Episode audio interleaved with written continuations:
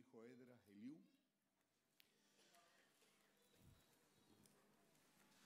Edra al que Dios ayuda, dice. Eso es lo que significa Edra. Eliú, mi Dios es Él. Amén. Nuestro hermano Aarón González se encuentra hoy en, en Puerto Montt, creemos predicando, que Dios sea con él, ¿verdad? Gloria a Dios por ese trabajo. Nuestro hermano eh, John Alegría, Paulo Muñoz, hermano Villegas, Julio Ninay, están hoy día en Batuco.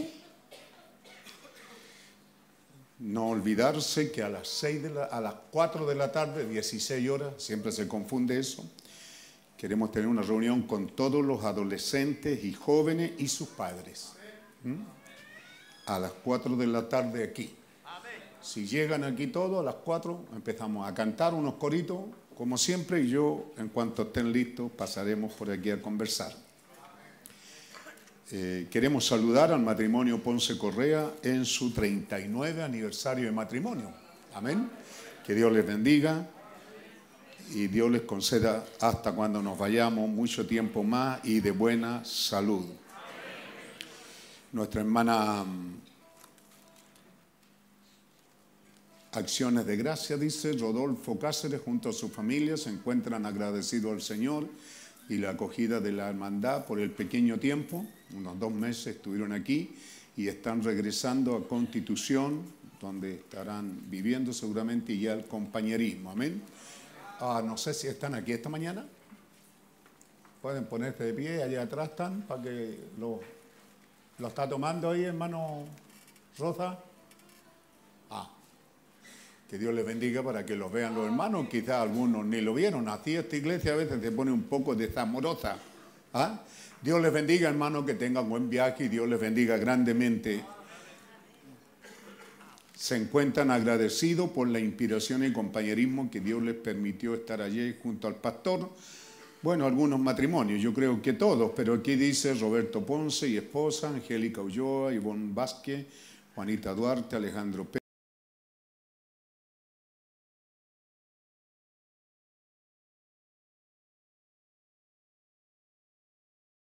Hacía mucho tiempo que queríamos tener esa conversación, quedaron muchas cosas seguramente por conversar, el tiempo se nos hizo corto y creo que tuvimos un buen tiempo.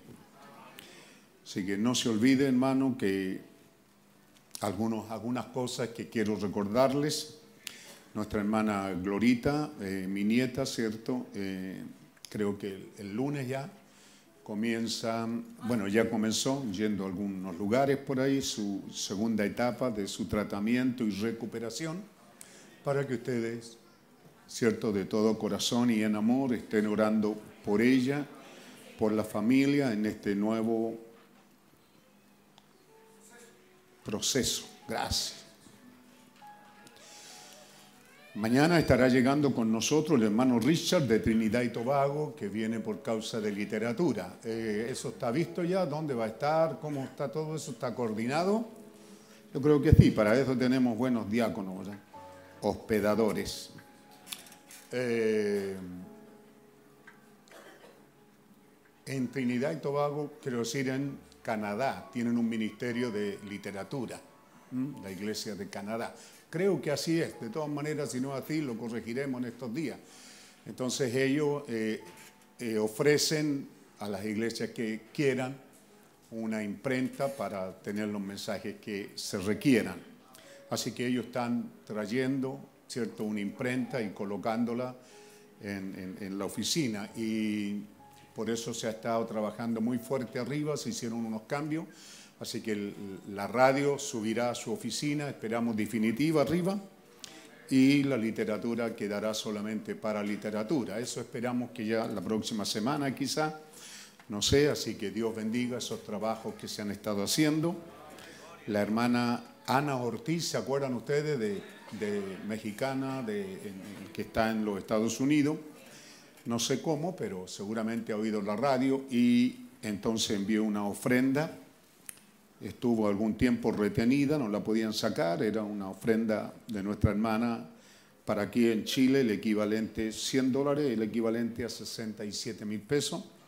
y los hermanos en la radio la han usado y la están usando, ¿cierto?, para lo que se requiera. Hay muchas cosas que se requieren en la radio, seguramente ellos a su tiempo lo dirán, micrófono y cuantas cosas. Eh, eso está aprendiendo, ha ido creciendo y ha sido una bendición también. Amén. Así que estuvieron viajando a Penco, nuestro hermano Pablo Gutiérrez, David Cáceres, creo que la hermana María también, porque allá partió una antigua creyente y entonces ellos fueron a ese lugar. Creo que eso es lo que tenemos como aviso y yo me había saltado acá uno, ¿cierto? Nuestra hermana Eliana Pérez estará viajando para ver a sus padres allá en Coyipulli, así que oramos por ella y nos acordaremos de nuestra hermana Eliana. Amén. Creo que esos son en sí, no sé, de repente me acuerdo en la semana algún aviso que son importantes, que ustedes sepan, son de mucha importancia, son parte o a veces son la esencia misma del mensaje en lo que a nosotros corresponde. El mensaje, la esencia es la gracia bendita de Dios, pero en lo que nosotros corresponde, el trabajo que debemos de hacer, ¿cierto? Con Pedro conversábamos la necesidad de que la radio tenga un, una música de, ¿cierto? De, pegada. ¿ah? Ustedes saben, eh, si usted escucha, sintoniza, eh, oye Canal 13, ¿cierto? Entonces, o quiero decir, Canal 7 tienen música y lo que usted escucha en la radio generalmente va a entrar uno identifica por la música, ¿cierto? Lo que ahí está saliendo. Así que él está interesado en eso, en música. Yo decía, ahí es trabajo para Sería bueno por don Rolando que nos pusiéramos las pilas ahí, los que, los que tocan bien. Ah, y yo estaba pensando en, la entrada que quedó muy linda en guitarra del, del cántico La Bella Historia de Amor. Pedro, ¿está por ahí Pedro? Entonces suena, tiene un sonido muy bonito. A ver cómo suena. ¿Ah? Creo que la mayoría lo saben, es un cántico muy escuchado, está ahí en, YouTube, en Facebook, en todas estas cosas.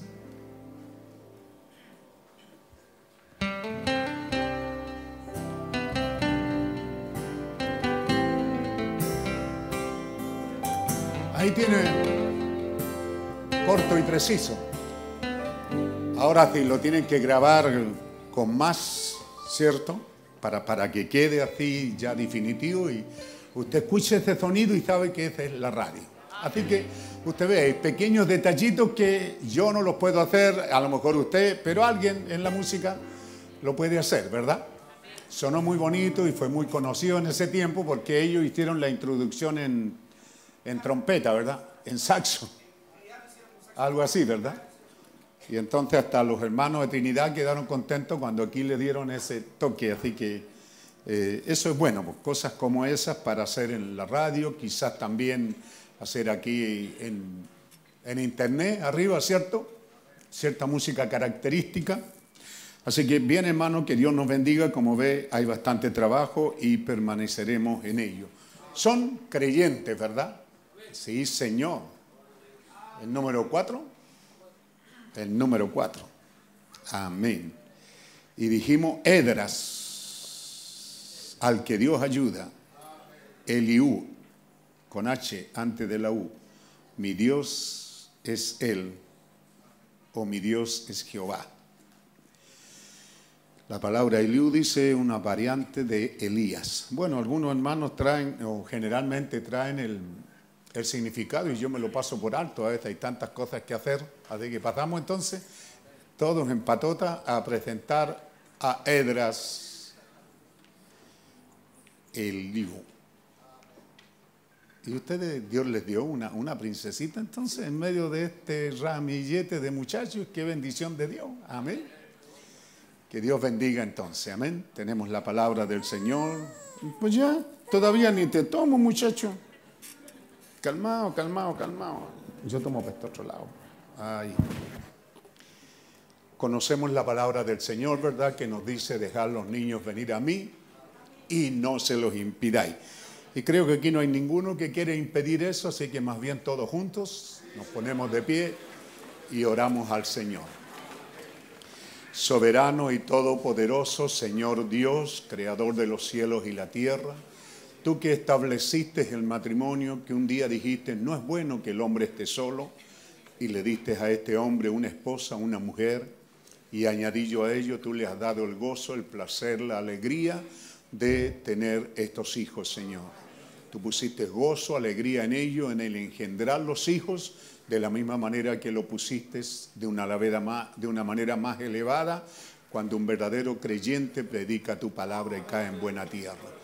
Ahora, Padre, bendice a estos padres con trabajo, con salud, que nada falte, Señor, que este hombre sea el canal de provisión para que aquellas cosas que tú has determinado vengan en gracia y en misericordia en favor de esta criatura. También por esta madre con sabiduría, sabiendo, Señor, la gran responsabilidad de este llamamiento eterno y de esta tu palabra que dice, dejar los niños venir a mí, no se los impidáis, porque de ello es el reino de los cielos. Que esa responsabilidad esté en fuego en el corazón de tu hija y que ese quinto evangelio sea enseñado en estas criaturas y en este Edra Eliú. Ahora, Padre, te lo presentamos a ti, Señor, ese es el nombre y así lo conoceremos. Y si hay un mañana, crecerá entre nosotros y eso, ese nombre será conocido. Bendícelo, Señor, recíbalo en tu seno. Te lo presentamos, Padre Santo, y como el anciano aquí, como este ministerio apostólico que tú nos has dado bajo esa inspiración y guianza divina, te lo presento, Padre Santo, y te lo dedico. Recíbelo en tu seno y que ese ángel guardador venga y cuide a esta criatura de día y de noche y por sobre todas las cosas guarde su alma. Y en estos días de crítica, de virus, de enfermedad y de muerte, libra a esta criatura y a tus hijos de todo mal. Que así sea, Padre Santo. Bendícelo y yo como tu siervo lo bendigo en el nombre del Señor Jesucristo. Amén. Amén. ¿Se portó bien el hombre? Dios te bendiga. Otro más. Otro hermanito, ¿eh? Dios te bendiga. Dios te bendiga. Dios te bendiga, hermano. Dios te bendiga. Tienen un. Por ahí mismo para allá. Dios bendiga a nuestros hermanos. Amén. Tomen asiento y juntos disfrutamos de esa presentación, de esa ofrenda de amor. Amén. Bendito sea el nombre del Señor. Gloria a Dios. Estamos felices en esta mañana, hermanos. Les saludamos en el nombre del Señor Jesucristo por esta gran oportunidad que Dios nos da. Este tiempo pasa muy, rápido, increíble, hermano, como un, tiempito atrás, una semana atrás, el bebé está en la guatita pegando patadas y ya lo vemos ahora en nuestros brazos con su cuerpito completo, sus manitos, sus deditos. Es impresionante, hermano. Queremos alabar a nuestro Dios en esta ocasión, darle la gracia a Dios porque Él ha sido bueno para con nosotros. Un tiempo, atrás yo le decía a los niños, hijo, ¿ustedes me aman? Ellos me decían, sí, papá. Y, me, me, quedan mirando los ojos y yo le digo, ¿de verdad me aman? ¿Me aman como su padre? Sí, sí, papá, sí, te amamos. Ya le dije, desen la vuelta y suspéndanse de atrás. Abran sus manos, junten los pies y tírense hacia atrás. solo y yo me coloqué al otro lado y, yo lo afirmé. El primero se tiró sin, ningún problema. El segundo tastabilló y dijo, papá, ¿me puedo caer? Yo le dije, hijo, nunca te vas a caer, yo estoy atrás para cuidarte. Yo jamás dejaría que te caiga. Así que uno, así Dios lo hace comprender que Él nos tiene en sus brazos. Muchas veces pasamos tantas pruebas que de repente decimos, Señor, pero estamos en sus brazos. Y ha sido la gracia de Dios que nos ha sostenido todo este tiempo. Amén quizá cada uno sabe por las pruebas, las tremendas y, y pruebas que ha pasado cada uno de ustedes, pero no se preocupe hermano, estamos en las manos de Dios. Él no nos dejará caer jamás. Que Dios les bendiga.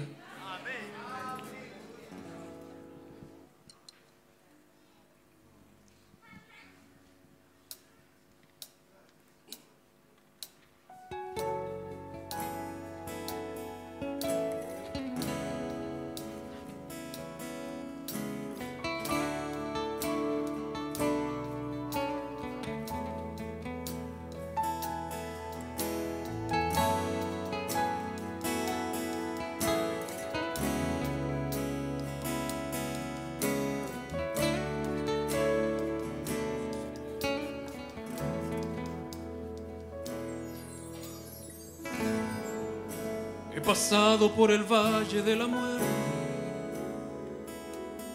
y al gritar tu nombre vuelvo a renacer.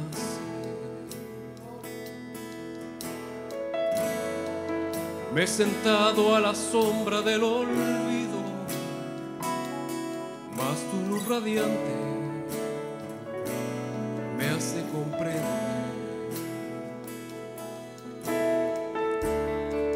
Soy la justicia de Dios.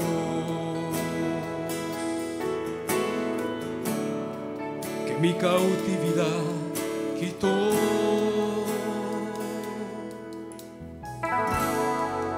Caerán mil a mi diestra, mas sigo confiado, no me tocará.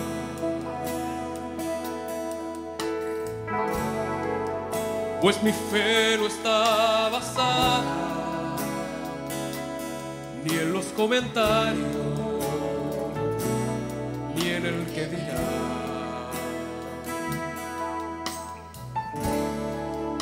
Él me ha hecho vencedor.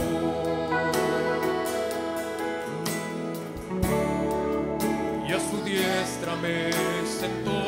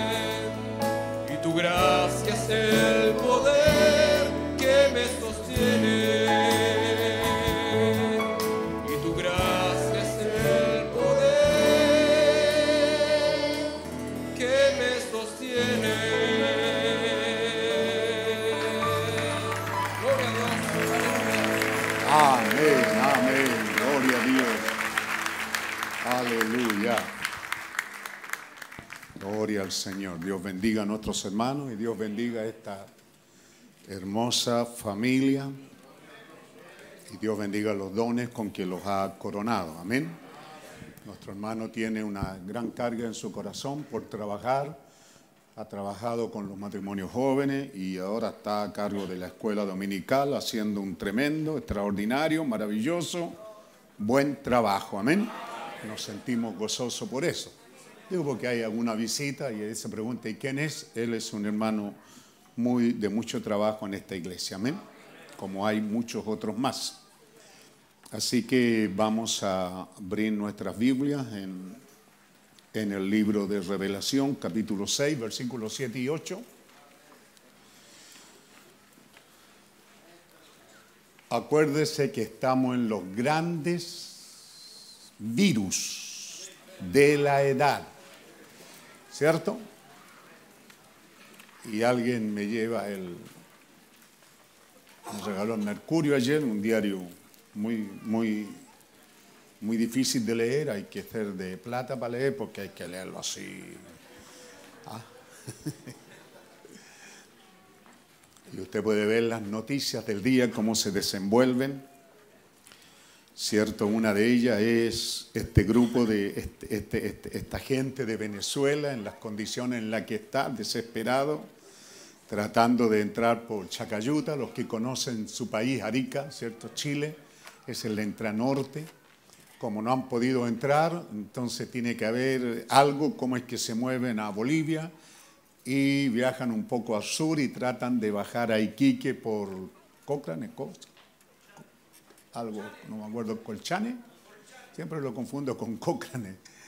Es la entrada, una entrada principal que hay eh, más o menos a la altura de, Iquique. Y lo último que decía el diario es que ahora Chile se prepara para cubrir esta, ¿cierto? estas entradas de eh, Mendoza, porque van a seguir hacia el sur tratando. Esta situación son miles y claro, usted ve que la prensa dice Chile debe hacer, claro, cometemos grandes errores. Piñera fue allá a hacer alarde, el presidente, ¿cierto?, a, Colombia y resulta que ahora no lo recibe. Es para que vea cuán hipócrita es la política. Pero por otro lado también el aumento de cesante en Chile ha ido aumentando. Entonces está bien, ¿cierto?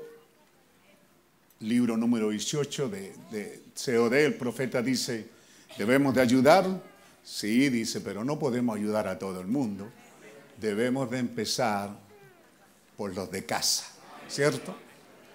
Entonces a veces es injusto decir eh, eso, que el país quiera asilar gente, porque asilarlo significa darles casa. Eh, han venido algunos, se asilaron como 10 árabes, y a los dos meses se fueron porque la asignación de Chile, mil dólares, y dijeron, esta plata es para morirse de hambre. Les dieron un departamento y mil dólares. Y dígame, ¿cuántos chilenos no tienen ni que comer ni a dónde dormir? ¿Ah? Entonces no es que seamos malos, sino que estamos vigilantes, que hay un mundo cambiante, hay una oleada por todo el mundo que está viajando. Estos no son solo los hermanos de Venezuela, sino que es una situación mundial, pero son señales. ¿Cierto? Así que, y también tenemos noticia eh, a causa de este problema que, de esta muchacha que había desaparecido y alguien, ¿cierto?, eh, hizo que eso no se olvidara y lo llevó a la farándula y se mantuvo en la farándula por un año hasta que tuvo que venir un forense, no sé, alguien, del un chileno en el extranjero, y han pasado cosas extrañas ahí. La hallaron, y la pregunta es, bueno, ¿y qué pasó con los chilenos? ¿Por qué no la hallaron? Habían escarbado ahí y tantas cosas que salen. Pero el fin a mí lo que me interesa es decirle que aparece que los niños desaparecidos en Chile, creo que son en un año, son algo de mil y tantos niños. Y nunca aparecen, no se sabe dónde están. Entonces hay desaparecidos que desaparecen nomás. En este caso, alguien de la familia lo llevó a la farándula, a la tele y lo mantuvo ahí. ¿Cierto? Y hasta que hoy día se ve que esto aparece, pero hay muchos que desaparecen. Y también las noticias nos dicen, ¿verdad?, que esta cosa del virus sigue creciendo, las condiciones de, Santiago, pero no sé si son solo por el frío, parece que sí es un virus y que está matando a muchos. ¿ah? Así que yo creo que viene muy bien el que usted medite en esta escritura aquí que vamos a leer que hay un virus que es mortal del alma y de la carne. ¿Ah? Este, este, este, virus que enfrentamos aquí, este, este no tiene remedio, es más allá del cáncer, ¿ah? es definitivo. Así que es importante, en medio de todo esto que pasa, ¿cierto? Que miremos las escrituras y veamos aquellas cosas que Dios por su gracia nos da. Así que Apocalipsis, dijimos capítulo 6, la apertura de los sellos. ¿Mm? versículo 7. Ya lo tenemos, vamos a hacer una oración. Soberano Señor Dios Todopoderoso, ante tu santa presencia y en esta hora en especial convulsionada del mundo, donde nos damos cuenta que todo es corrupción, desde la presidencia hacia abajo, las políticas, todo es una hipocresía y una corrupción, donde cada uno está tratando de obtener ganancias para sí mismo. En este día tan negro y tan malo y tan mortal, Tú tienes una novia caminando en medio de eso con promesas de vida eterna. Permítenos, oh Dios, que podamos llegar a eso en esta mañana al tomarlo como un estudio, al repasar estas cosas que nos han sido dadas de tu divina gracia y amor y darnos cuenta, Señor, la hora tremenda que estamos viviendo en cuanto a acechanza del diablo y también darnos cuenta la tremenda hora que estamos viviendo en cuanto a cuidados tuyos para con tu pueblo. Y eso nos hace llegar aquí agradecidos, felices, dichosos, ciertamente muy contentos, muy alegres por todo lo que tú has hecho para con nosotros. Padre Santo, te damos las gracias, te pedimos que nos bendigas en la lectura de tu palabra y nos bendiga a través de la enseñanza de ella, de cosas que necesitamos, Señor, saber y estar establecidos en esta verdad presente. Establece nuestras vidas.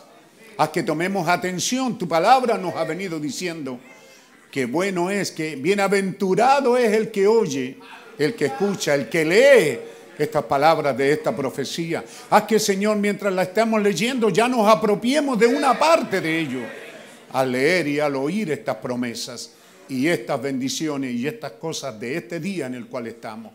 Señor, permítenos que todo lo que hemos hecho haya sido una ayuda para entrar en tu espíritu y sentarnos a tu mesa y comer el alimento que tú nos asignaste. Te lo pedimos en el nombre del Señor Jesucristo. Amén. Amén. Dice así entonces el versículo 7 y 8. Cuando abrió el cuarto sello, oí la voz del cuarto ser viviente que decía, ven y ve. Miré y he aquí un caballo amarillo y el que lo montaba tenía por nombre muerte y el Hades, el infierno, le seguía. Y le fue dada potestad sobre la cuarta parte de la tierra para matar con espada con hambre, con mortandad y con las fieras de la tierra. Amén. Dios bendiga esa lectura de su palabra. Y podemos ir a Juan capítulo 1. En el principio era el verbo y el verbo era con Dios y el verbo era Dios. Este era en el principio con Dios. Todas las cosas por Él fueron hechas y sin Él nada de lo que ha sido hecho fue hecho. En Él estaba la vida y la vida era la luz de los hombres. Amén. La luz en las tinieblas resplandece y las tinieblas no prevalecieron contra ella. Y pasamos un poquito hacia el futuro, en el capítulo 19 del libro de revelación de Jesucristo, versículo 11, capítulo 19 entonces vi el cielo abierto y vi aquí un caballo blanco. Y el que lo montaba se llamaba fiel y verdadero. Y con justicia juzga y pelea. Sus ojos eran como llama de fuego y había en su cabeza muchas diademas y tenía un nombre escrito que ninguno conocía sino él mismo. Estaba vestido de una ropa teñida en sangre y su nombre era el Verbo de Dios. Lo leímos allá en Juan, ¿verdad? Y los ejércitos celestiales vestidos de lísimo finísimo, blanco y limpio, le seguían en caballos blancos. De su boca sale una espada aguda para herir con ella a las naciones. Y él las regirá con vara de hierro. Y él pisa el lagar del vino del furor de la ira de Dios, del Dios Todopoderoso y en su vestidura y en su muslo tenía escrito este nombre, Rey de Reyes y Señor de Señores. Amén. Dios bendiga la lectura de su palabra. Amén. Nos tomamos asiento, nos ponemos cómodos. Los niños creo que tenían que salir, ¿verdad? Tenían que salir. ¿Ah? ¿Sí? ¿Profesores? Entonces, ¿qué cántico? Uy, se fueron. Ya se fueron ya. Mira qué hora es. ¿Podemos partir? Parta, po. que le dé la guitarra a la nota o una así y después al final nos juntamos. Mira qué hora es. Dios bendiga a los niños, a los profesores hora es. En el reloj de Dios es tarde ya. El tiempo se acabó. El Señor vendrá.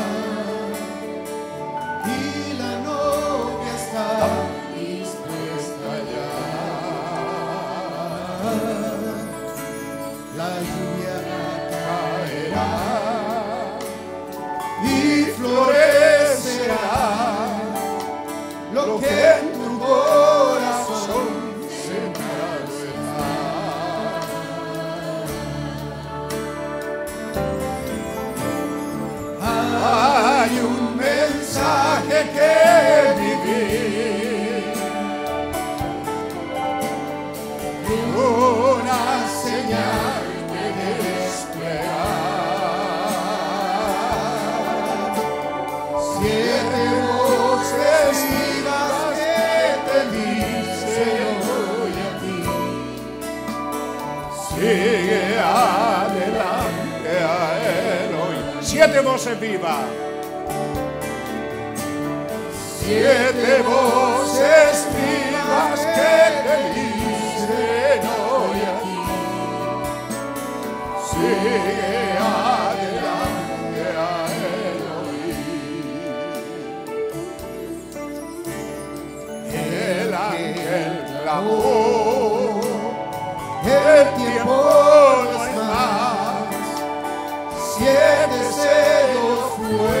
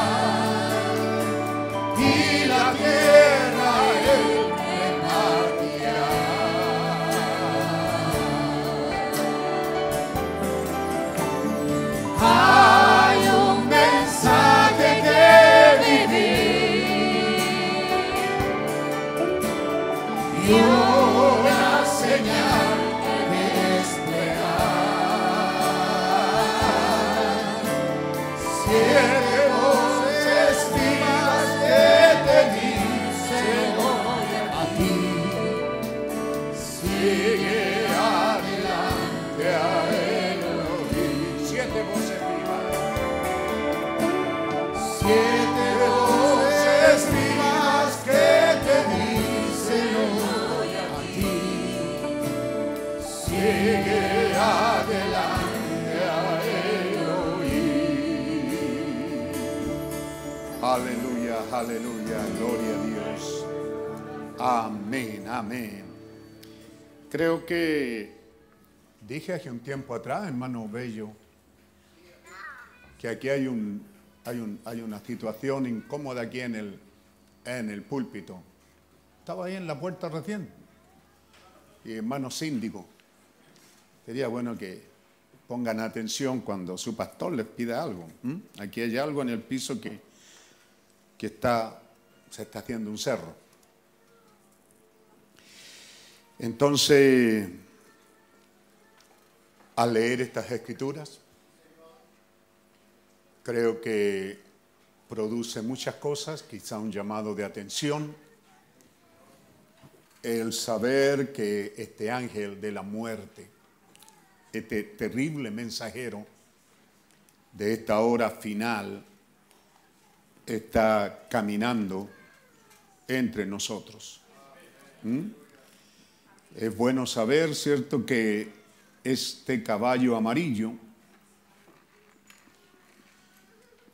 el que lo montaba tenía por nombre muerte y el ave le seguía y tiene potestad de matar a cuarta parte de la tierra con diferentes cosas y eso es lo que se ve hoy día, solo que la prensa y la política es manipulada, ese cuarto poder es el más vendido de todo, el periodismo. Si en verdad son un antro de suciedad, de corrupción, de robo y pillaje, el gobierno, sus ministros y por otro lado eh, los senadores, diputados, ¿cierto? Y toda esa gama de políticos, pero nos damos cuenta que una de las cosas peores es estas que están sucediendo. Amén. Así que aquí encontramos, ¿cierto?, estas escrituras que nos están hablando y advirtiendo de ello. Así que muy importante para nosotros ver que este personaje sí está cabalgando y tiene poder de mortal. ¿Mm?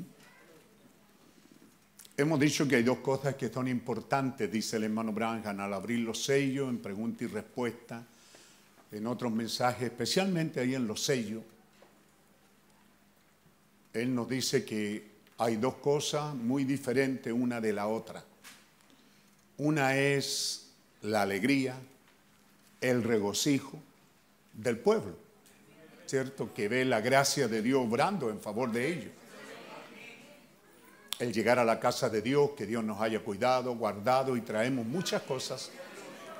Y somos llamados, ¿cierto?, a reunirnos con ese aporte de regocijo, de alabanza. ¿Cierto? El- lo puede poner ahí arriba, el Salmo 100, ¿verdad? Está hablando que entramos por esas puertas con alegría, con acciones de gracia. Estamos aquí todavía. Y luego cantamos y también nos excitamos, alabamos, bendecimos a Dios, unos más que otros, porque mientras una buena parte del pueblo está regocijándose, hay otra que está medio durmiendo, pero esa parte, esa parte viva, ¿cierto? No puede dejar de expresar lo que tiene. Pero cuando Dios baja la escena, eso no produce regocijo, dice. Qué importante es saber, eso trae reverencia solemnidad. ¿Ah? Trae algo distinto en el pueblo cuando Él está pasando. Entonces se da cuenta, una cosa es la que nosotros hacemos y debemos de hacer. ¿Le queda claro? Y es glorificar a Dios, bendecir a Dios, darle honra, alabarle porque Él es bueno, porque para siempre es su misericordia. Tenemos tantas cosas que nosotros podemos hacer y expresarlo ¿cierto? Con lágrimas, con gozo, con alegría, con unos pasitos, con las manos levantadas, hay tantas cosas. Eso es lo que nosotros traemos. Ninguno comparecerá vacío delante de mí, dice el Señor. Pero mientras estamos predicando, ¿verdad? Y, y- y la palabra del Señor se hace real, entonces eh, usted tiene ahí la película. ¿Ah? Y en la película, él como dos o tres veces, él da testimonio, como dice todo creyente, todo predicador, él está aquí, lo confesamos, lo creemos, Él está aquí en medio de su pueblo porque es su promesa fiel y nosotros somos creyentes, nosotros somos gente de fe. ¿Y qué dijimos que era la fe? ¿Ah? ¿Cierto? Es la certeza. ¿Ah? Pero dicho en lo que leímos en el mensaje, como es algo que usted no tiene, pero va a tener. ¿En qué palabras lo dijo? Algo así, ¿verdad? Es algo que esperamos, ¿cierto? Pero la fe no estamos hablando de esperanza, estamos hablando de certeza. Él prometió que donde hubieran dos o tres congregados en su nombre, Él estaría en medio de, de ellos. Eso ellos somos nosotros. Yo lo creo por la fe. Amén. Y él está hablando en la película, pero de repente él dice, ustedes ven, ustedes saben que no puedo entrar en acción porque estoy esperando por algo. ¿Cierto? Acuérdense, ¿dónde quedamos? Estoy esperando por algo. Amén. La gente viene de diferentes maneras a la iglesia. A veces vienen tensas, vienen nerviosas y tengo que hablar algunas cosas por aquí, por allá, dice él, para sacarlos de ese nerviosismo. ¿Es correcto? Vienen muy tensos, ¿ve? Entonces tengo que traerlos a esto que nosotros llamamos entrar en el espíritu de lo que Dios hará aquí y ahora. Amén. Y usted ve que a veces el predicador da vuelta y vuelta y es porque no puede entrar y es porque hay alguien que a lo mejor está haciendo fuerza ahí sin darse cuenta y a lo mejor consciente, portándose de una manera incorrecta en la iglesia y no estando en el espíritu.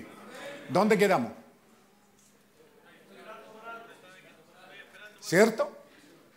Él lo dice, estoy esperando por algo. Sí, dice, estoy esperando por Él. Y uno se pregunta, pero te ha dicho tres veces que Él está aquí. Sí, pero yo lo he dicho por la fe. ¿Cierto? Y esa fe tiene que ser confirmada. Y de repente Él dice, Él está aquí ahora. Y tomo autoridad sobre todo espíritu en la audiencia. Yo no sé si a usted le pasa, pero yo esta parte la he visto coloco la cinta y vuelvo a ver la película para ver si uno ve algo. Y hay gente que dice, no, en este momento se ve la columna de fuego. En este momento, dicen algunos, se ve la nube. Cuando Él dice, Él está aquí ahora. ¿Ah? Entonces la situación cambia. Amén. Y es importante que la iglesia también entienda eso, que está este proceso de llegar, orar, cantar, alabar a Dios, Luego el predicador trata de entrar y usted tiene que ver cuando algo pasó. Usted se agarra de eso y lo tiene. La forma que usted sabe porque algo muy sacro, sagrado, ha pasado cerca o dentro de usted. ¿Cierto? Y eso sacro no lo hace danzar ni saltar. No, no es cierto, dice. ¿Mm? Los pentecostales hicieron un libro, dijeron el que habla en lengua lo tiene, el que danza y grita lo tiene, dicen otros por ahí que salieron por aquí en Chile del 84 adelante, el que no, el que no salte es momio. Esta cuestión lo decían los comunistas antes de, la elección de Allende. ¿Ah? Y ese espíritu no ha cambiado, ¿ves? Y es lo mismo, usted va a cierta iglesia que si no saltan lo miran así como diciendo, uy, este no lo tiene. No, hermano, lo que usted está haciendo eso es suyo. Pero cuando él pasa por ahí, produce un estado sagrado. Y algo tiene que suceder. Lo contriñe, lo hace llorar, lo hace recibir lo que Dios le ha dado, como el testimonio de nuestra hermana el domingo, ¿verdad? Y yo he venido diciendo eso, Tamara está por ahí o salió. Entonces cuando yo oí la radio, hermana Tamara, para mí fue impresionante, yo creo que ustedes se han dado cuenta. Cuando yo la oí en el testimonio, pues cuando yo estoy orando aquí por los hermanos y llego donde ella, y yo estoy orando por sanidad divina. Y cuando pongo mis manos sobre ella, ¿cierto? Y comienzo a orar y luego siento de abrir los ojos y la observo y la veo que ella está compungida, está llorando. Y entonces siento de Dios de orar y decirle, Señor, llénala con el Espíritu Santo. Entonces, ¿por qué cambié la oración? Son cosas que pasan. Pero cuando yo escuché la radio, ¿cierto? ella dice que no pasó por sanidad divina. Ella pasó porque teniendo el mensaje en nuestros corazones y en nuestras mentes, nos acordamos que el profeta dijo, una, que muchos que son sanados, ¿cierto? En la semana siguiente, pues que se mueran de lo mismo. ¿Correcto? También en otra parte el profeta dice, ¿verdad? Que tu fe echó fuera el demonio, pero la duda lo vuelve a traer. Y en ese estado es que ella pasó diciéndole, Señor, yo no quiero perder esto, quiero que tu Espíritu Santo me dé la certeza, algo así. Ustedes escuchan la radio el domingo, ¿verdad? Y entonces yo me gocé porque para mí fue asombroso. Yo mismo me estremecí de ver que estoy orando por ella por sanidad divina y luego Dios me dice, no, ella no es sanidad divina por lo que pasó. Bendito Dios, qué bueno es estar en el Espíritu. Yo no sé si eso está grabado, pero pueden verlo.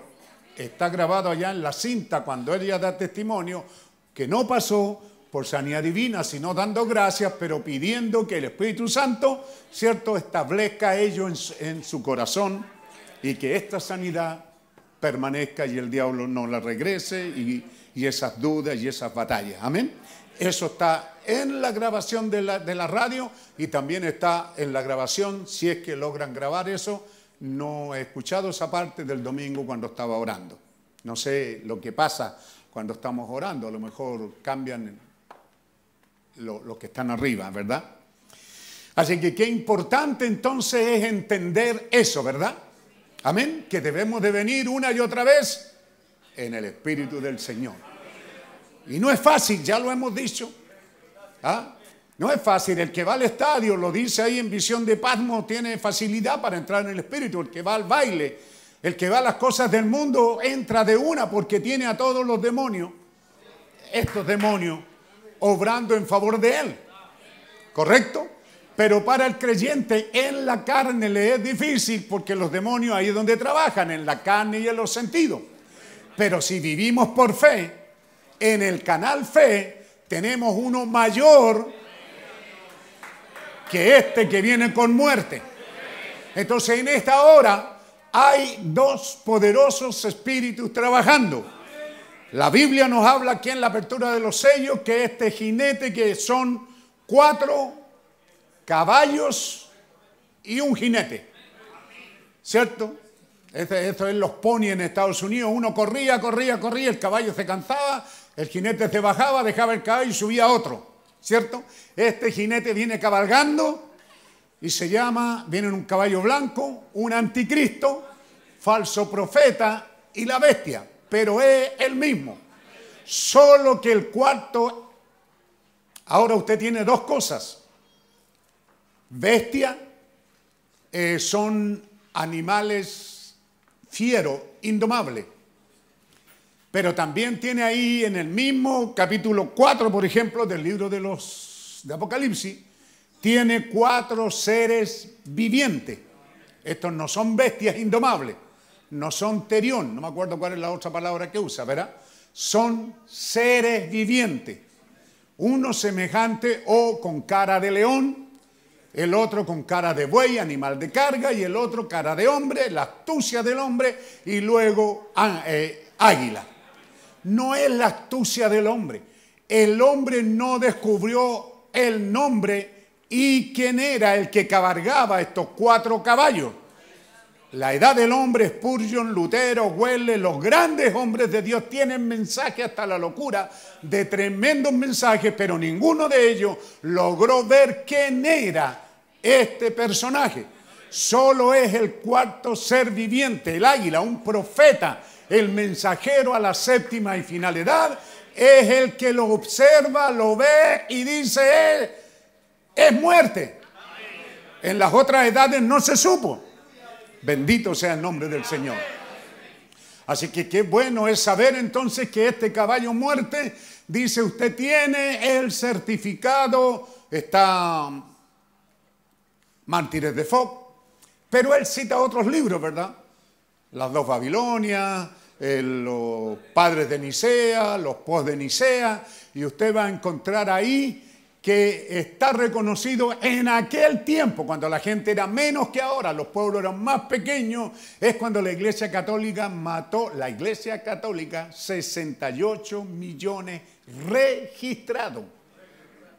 ¿Ah? Y no tenemos el registro, dice, si mató allí en la arena, cortó, quemó, aserró. ¿Qué es lo que no hizo? ¿A cuántos? 68 millones en aquel tiempo. Pero no tenemos el registro de cuántos millones de millones mató espiritualmente con su doctrina falsa. Es importante que sepa que ese es uno. ¿Ah?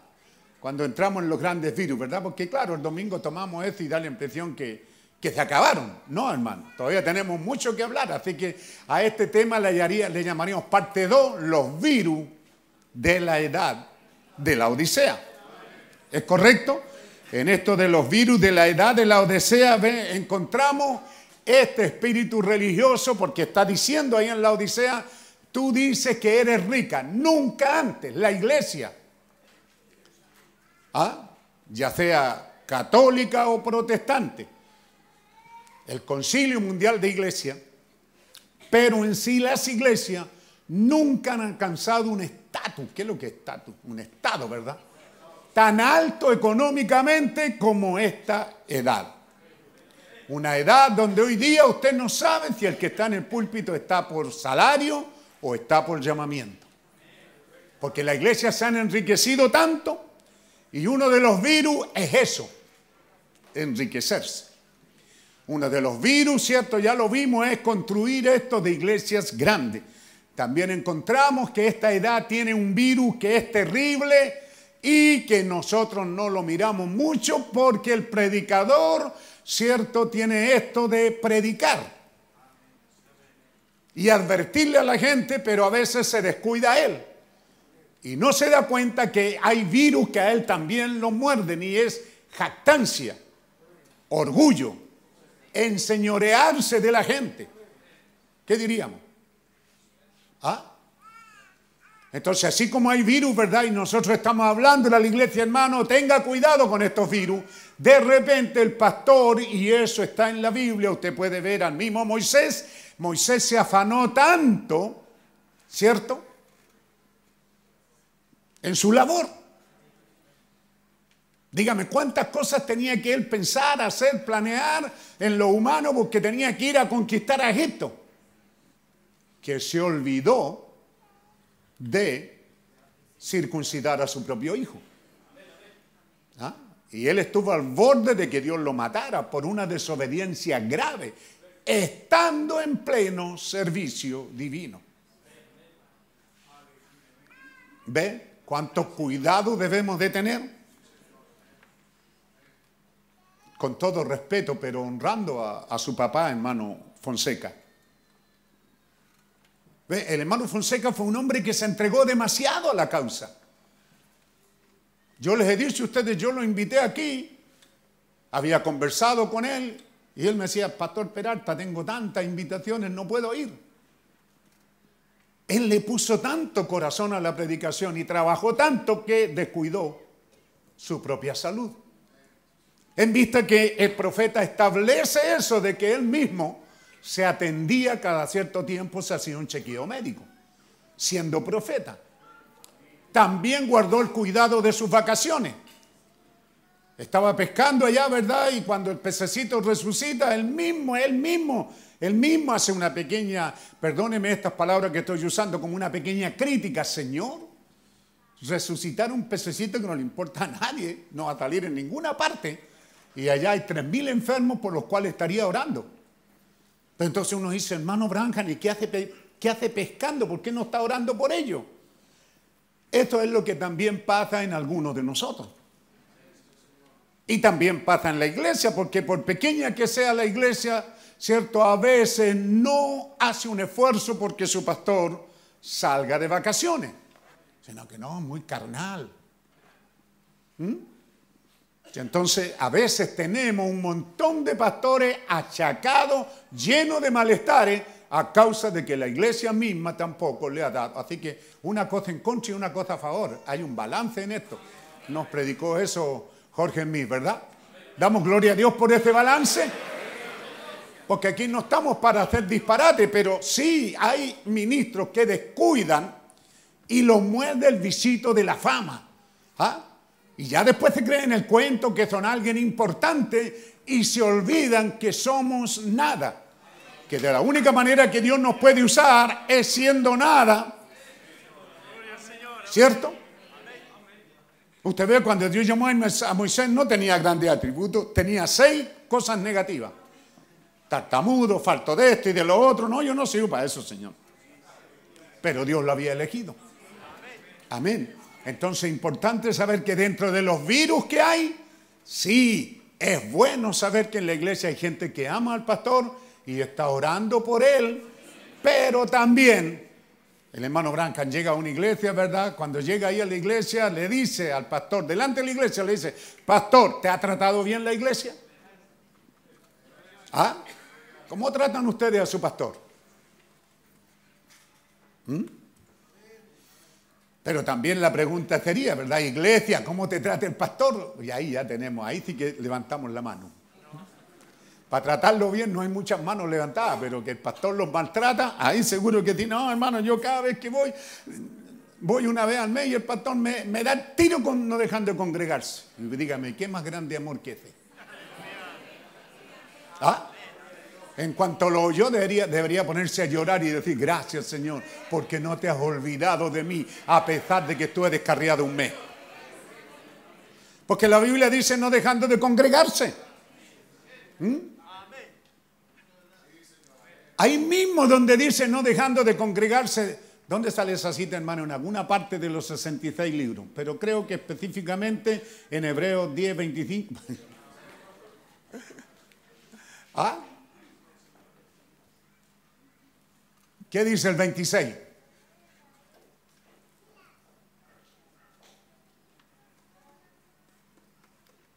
Aunque se demore, hermano. Si el que sigue.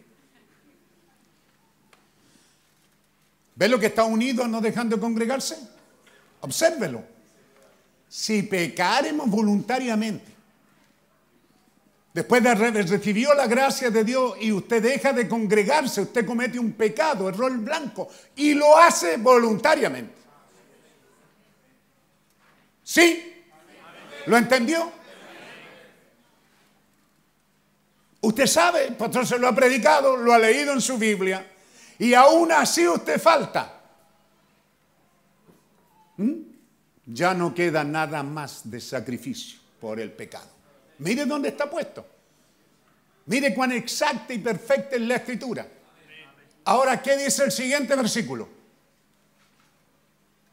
Una horrenda expectación de juicio y del borde de juego que ha de devorar. Entonces el dejar de congregarlo lo coloca en el anti. Este es un enemigo. Vea lo que dice el siguiente. El que viola la ley de Moisés por el, testimonio de dos o tres testigos muere irremisiblemente. ¿Qué dice el siguiente? ¿Cuánto mayor castigo pensáis que merecerá el que pisoteare al Hijo de Dios y tuviere por inmunda la sangre del pacto, en la cual fuimos santificados e hiciere afrenda al Espíritu de gracia? Entonces, hermano, ¿cuántos se necesitan? Conversé con el anciano ayer. Dos o tres testigos. Vaya al Antiguo Testamento. ¿Dónde los lleva eso? ¿Alguien estuvo conmigo anoche? ¿Dónde está la cita? Deuteronomio. ¿Ah? No aceptará juicio contra ninguno, sino... ¿Ah? Porque la novia es abogada, no es juiciosa. Así que no aceptarás juicio contra nadie si no viene con dos o tres testigos. Te conecta con Lucas 15, ¿es? O Mateo 15. Disciplina en la iglesia. O sea, que la sacó fuerte. Yo no, eso no está en el mensaje. ¿Ah? No me venga a mí, pastorcita, que la sacó fuerte con esto ahora. Yo no, eso es la Biblia. Yo no tengo ese mensaje para predicar hoy día. Pero ve como una cosa la va colocando en la otra. ¿Y cuántos testigos hay aquí esta noche de que usted hace un mes que no viene al culto, por ejemplo? A veces hay toda una iglesia de testigos, así que sí merece morir a Peñascazo. ¿Mm? Entonces, para que entienda este ángel de la muerte, este virus lo muerde. ¿Es más o menos eso, hermano Abel? Está por ahí quien más trabaja en el hospital. ¿Es más o menos eso? La vacuna antivirulenta esta de anti... ¿No es el mismo virus que colocan? Es parte de verdad. Por eso es que si usted se vacuna, generalmente se enferma. Pero dicen, pero no se muere. Sí, igual se mueren algunos. ¿Ve? Entonces cuando el diablo le coloca a usted una vacuna y le dice, sí, pero no es para tanto, no la saques tan gorda. No, señor. Esa es su posición, pero esta es la Biblia, la santa Biblia de Dios, la palabra de Dios. Para que vea cómo este diablo anda con todo poder engañoso. Ah, le, hace así nanay, nanay, le pone la inyección y le pega una palma. No, si no es para tanto, pero usted ya está no vacunado anti, está vacunado para muerte. Y al diablo le puso su lanceta de muerte. Y empieza a deslizarse lentamente, a venir menos lo oculto, a enfriarse y comenzar a mostrar los síntomas de la edad. Y los síntomas de la edad es una edad tibia. Esto es lo primero. Esta edad no es ni chicha ni limonada, no es ni creyente ni incrédulo. ¿Ah? Es como decía alguien por ahí atrás, y yo sé que dolía como el murciélago, no es ni ratón ni pájaro, pero vuela y parece laucha. ¿Mm? ¿Ve? Esa es la edad. Entonces cuando estamos aquí en esta mañana y venimos a examinarnos es para ver qué síntomas tengo. Porque si esos síntomas de la edad están actuando en mí, bajo cualquier pretexto, que vi una mala cara, que el hermano, que el tío, que el abuelo, que el pastor, que el diácono, no hay nada que impida que usted venga a la casa del Señor. Y que cumpla con sus deberes de venir en el Espíritu, orar, cantar, adorar a Dios, regocijarse, porque es un mandamiento del Señor, es una orden. Todo lo que respire, alá Jehová. Dios, Dios, Dios, Dios nos está pidiendo por favorcito. Así hizo la naturaleza. La hizo expresiva. Cuando la ave canta, canta, alaba a Dios. Cuando las flores abren, muestran su belleza, alaban a Dios. Todo alaba a Dios, hermanos. La gente se asombra. Cada vez que ve una criatura, algo creado por Dios, todo alaba a Dios. Y nosotros que somos los creyentes, conscientes, llamados por Dios, muchas veces estamos debiéndole a Dios. Pero es una orden, no se olvide, alabar a Dios bendecir a Dios. Venir creyéndole y esperando en Él, estando atento, porque en cualquier momento Él cumplirá su palabra. ¿Hay alguien en alguna parte orando y diciendo, Señor, vindicarás tu palabra esta mañana? ¿Pasarás por aquí, Señor, y la vindicarás? La palabra ha sido dicha, yo la predico así, hermano, esto tiene que suceder. Pero ahora, Señor, ¿la bendicarás? ¿Ah? Bendito Dios. ¿Mm? Tú dices, me he enriquecido. ¿Ve? Esta es una edad diabólica.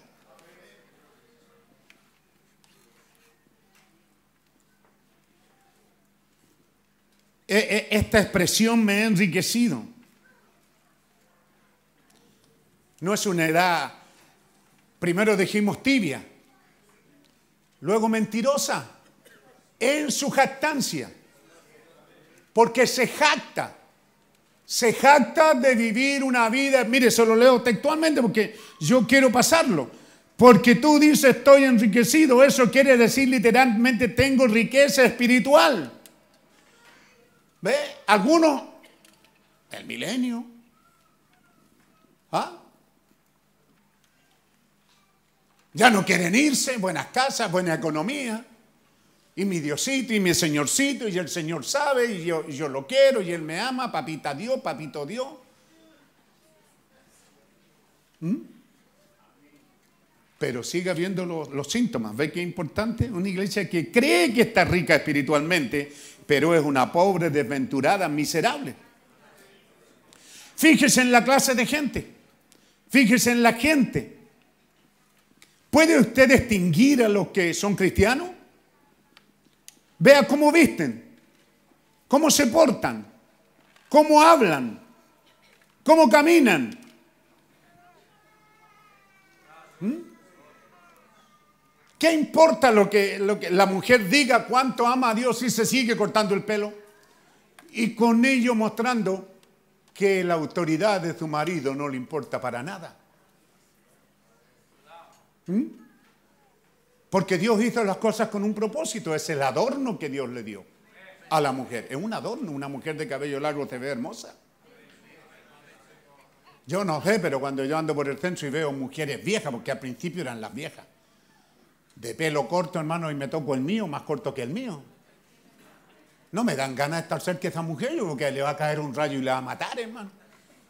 Es un desafío delante de Dios, irreverente, irrespetuoso. ¿Mm? Y así también viniendo a la iglesia a veces y cortándose el cabello después de tanto tiempo, mostrando que no están sujetas a sus maridos y que no les importa para nada la gloria que Dios les ha dado. Vea cómo visten, cómo actúan. ¿Mm?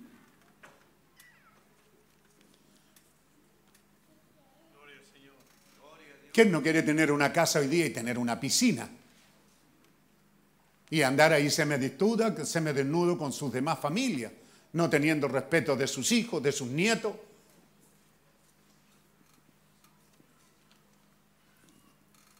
Tiene que entender, hermano, mire, vida eterna, dice el profeta. Digámoslo así.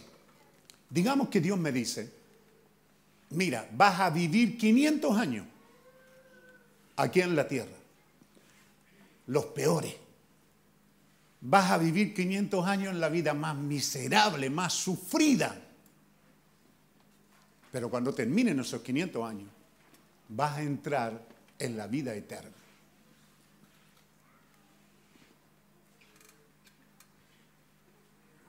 Ahora te ofrezco el plan B o la otra parte del plan.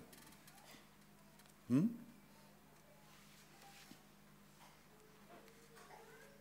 Puede ser que tú digas, no sé, mil años. O estos miserables que vivimos aquí, 50, 60, 70, 80 años. De alegría, casa, piscina, buena vida. Pero al final de eso te espera un horrendo castigo. ¿Cuál diriges?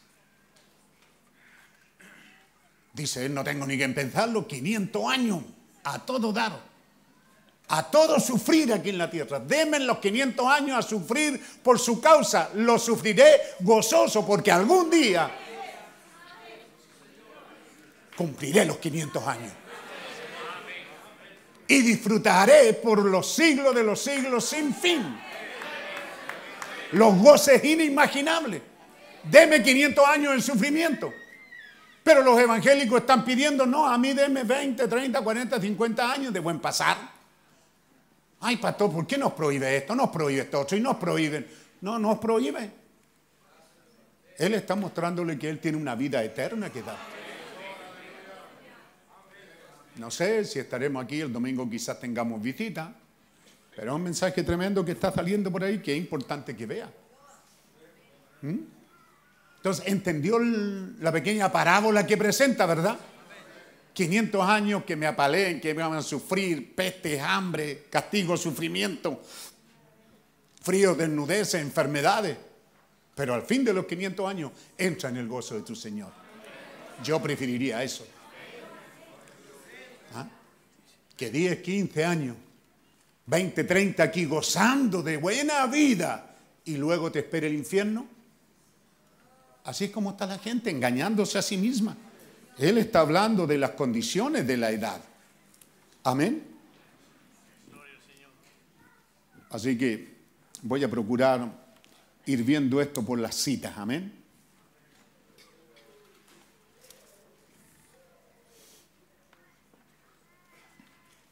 Entonces vamos a llegar a en el diagnóstico. Unidad de abundancia, de progreso. ¿Ve? Cuando todos tienen tanto y hay tanto más por obtener. ¿No es tremenda esta edad? Dios nos ha dado tanto, pero el problema es que hay más. Ah, y ahí están las ansias. ¿Ah? Estoy hablando de la edad. Yo espero que usted entienda que yo estoy hablándole a una novia de la edad en la cual vive. Y que estas cosas están ahí, estos virus están ahí. Y que es importante que usted examine esas cosas. ¿Mm? Rapidito. Sin embargo, dice, felices, palacio, casa, auto, piscina, iglesias majestuosas que ya parecen todas catedrales. Pero vea sus síntomas de la edad. ¿Ah? Calmantes al acostarse y al levantarse. Hombres y mujeres que no pueden dormirse si no hay una pastillita porque están felices. ¿Me va a decir usted que este mundo eh, lo hace feliz? Y cada día los lugares de loco hay más. Bueno, el mensaje dice demente. Loco suena muy fuerte. ¿Ah? Las instituciones mentales siguen creciendo. ¿Mm? Y siguen más en droga, es, esa, esa, esa sed no se sacia, a pesar de lo que tienen. Esa es la edad. Hay varios durmiendo, pero esos son de la edad. Pero hay una novia que está interesada en saber contra qué tiene que defenderse, contra qué está luchando. No estamos luchando contra hacía puñete, contra carne y sangre, sino contra espíritu. Y estos espíritus son virus mortales. Ya, ya, ya, ya la edad ya no es feliz conformándose con tener que comer y dónde dormir. No. Ya llevo dos hermanas contadas comiéndose las uñas. Si el Espíritu Santo sigue bajando, las voy a nombrar. ¿Mm?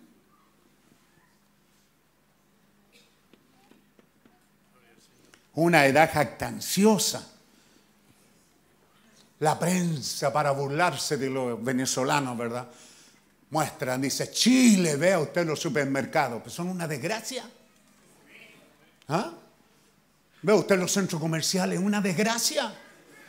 Ustedes, hermanitos, que, que, vienen de otros países venezolanos, dígame, ¿cuánta oferta hay ahí? Pero vea cuántos miles de gente no tiene cómo adquirirlos. Es posible que usted allá tenga sus despensas vacías y tenga el bolsillo lleno de billetes.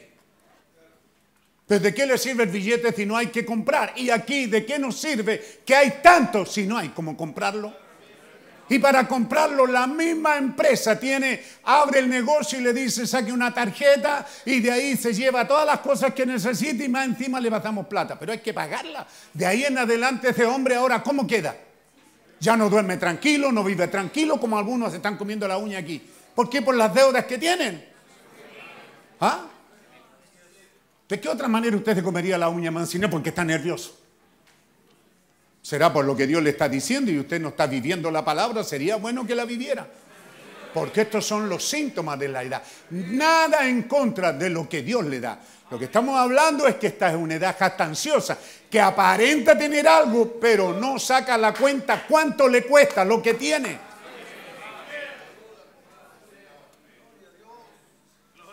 Pastilla para dormir y pastilla en el día para funcionar.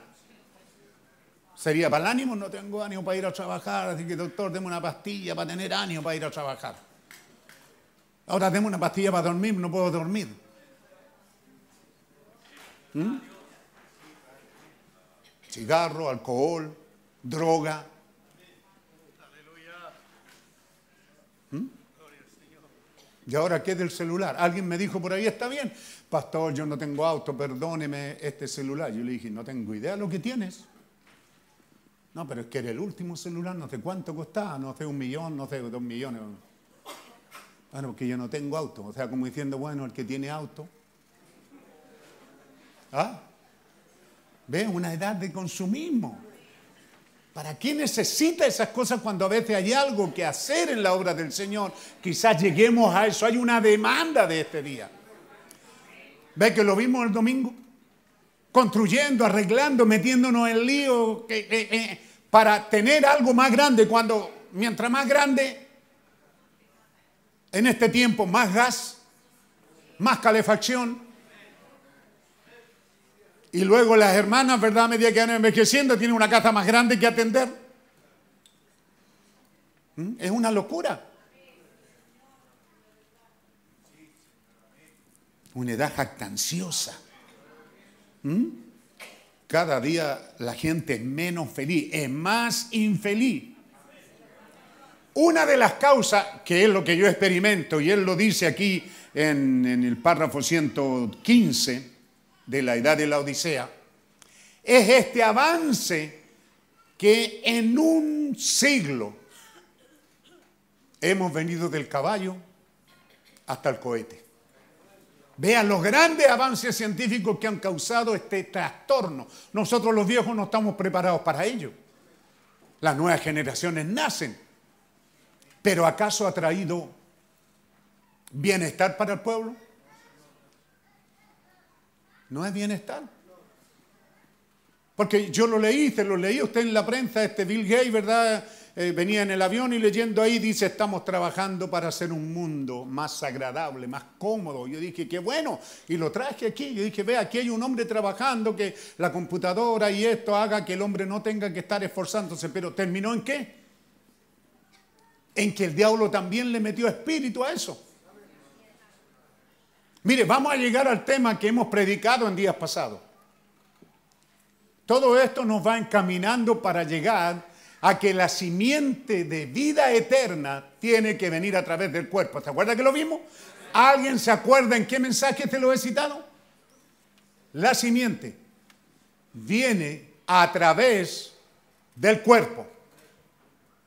Estaban todos ustedes aquí, hermano. Lo prediqué varias veces. ¿Qué mensaje? ¿Ah? La palabra tenía que venir a través de Pedro para llegar a los samaritanos, a Cornelio. La palabra simiente, simiente tenía que venir a través de un evangelista como Felipe para ir a los samaritanos, también para ir al eunuco. Dios necesita el cuerpo para que su simiente Aleluya. ¿Todavía no? ¿Qué mensaje? Gracias. Parte 2. ¿Y qué fue lo que vimos en el mensaje? El Calvario. ¿Cuánto es? Aquel día en el Calvario. Somos impartir vida. Oh, hermano. Y él lo usa, dice, como en el matrimonio, ve, para que venga un hijo, tiene que venir a través de un padre que tiene la hemoglobina y ser puesto en el seno sagrado de su esposa por medio de un acto gozoso. Vaya, ¿no están listos para eso? ¿Escucharon o no? ¿Cómo es que viene la simiente a vida? ¿A través de qué? De un acto gozoso. Aleluya. Amén. Ve cómo el diablo hasta esto les quita ahora cuando hombre y mujer uno está por allá, mordiéndose la lengua. Y a lo mejor la mujer se lava, se prepara. Hola, mi amor, ¿se te ofrece algo? Pasa para allá, se va con el jugo, lo tira. No, un Coca-Cola. Mi amor, ¿un pasito de Coca-Cola? No, no. ¿Por qué no me llama a mí? Entre los dos lo echamos a patas para afuera. Perdone que salga ahí en el. ¿Ah? Una mujer bonita, dulce, amorosa, femenina, para él solito. ¿Ah? Y no le da ni boleto.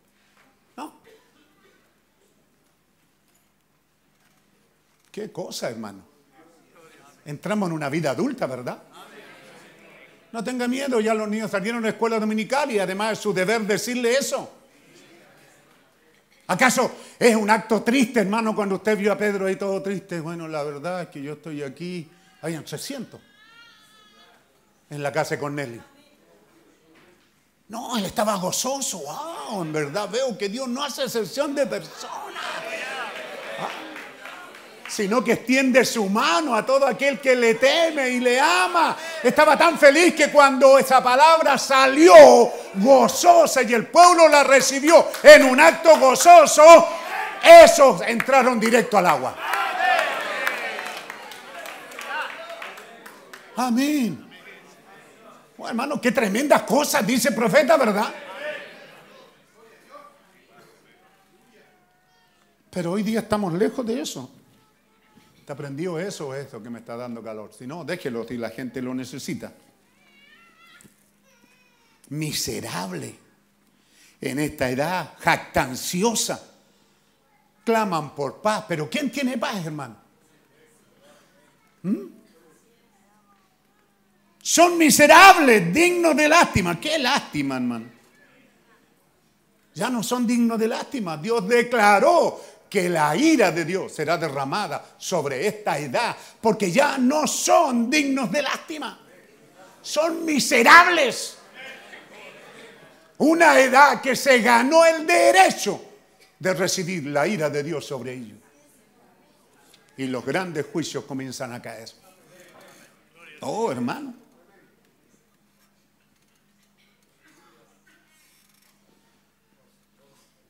iglesias hermosas, pastores, coros ahí perfectamente entrenados, la riqueza en abundancia en la iglesia. Qué bueno sería, dice, si volviéramos a los edificios despreciados, a estos lugares sin luz, allá en los sótanos, donde nos juntábamos. ¿Ah? Cuando teníamos a Dios y había menos del mundo en nosotros. No es una lástima, hoy día tenemos más del mundo y menos de Dios. La edad. No se la tome personal, pero tómelo como eso. Esa es la edad. ¿Mm? ¿Cómo tenemos que batallar aquí? Como dice el dicho chileno, y en la quebrada el aquí. ¿Ah? Uy, cuando esta iglesita sea terminada va a ser bonita. ¿Ves que le siembran al pastor? Pastores, ¿qué dicen eso? Porque ellos su afán es tener una iglesia terminada. Pero el afán es que usted esté terminado para Dios. Lo que tenemos es lo que Dios nos da por su gracia y misericordia. Qué bueno es estar esta mañana aquí cómodo y como hemos dicho, eh, como dijimos el domingo, ¿para qué? ¿Para estar 15 minutos e irnos? ¿Tener tremendas iglesias y no hallamos la hora de irnos para hacer una reunión a la semana? O algunos ya quieren una al mes. ¿Ven el afán en el que ha caído el hombre? ¿Ven los síntomas? Una edad de gente desnuda, lo puede ver desnudo, ciego y demente, porque más encima no lo saben. Eso es el síntoma de esta edad. ¿Mm?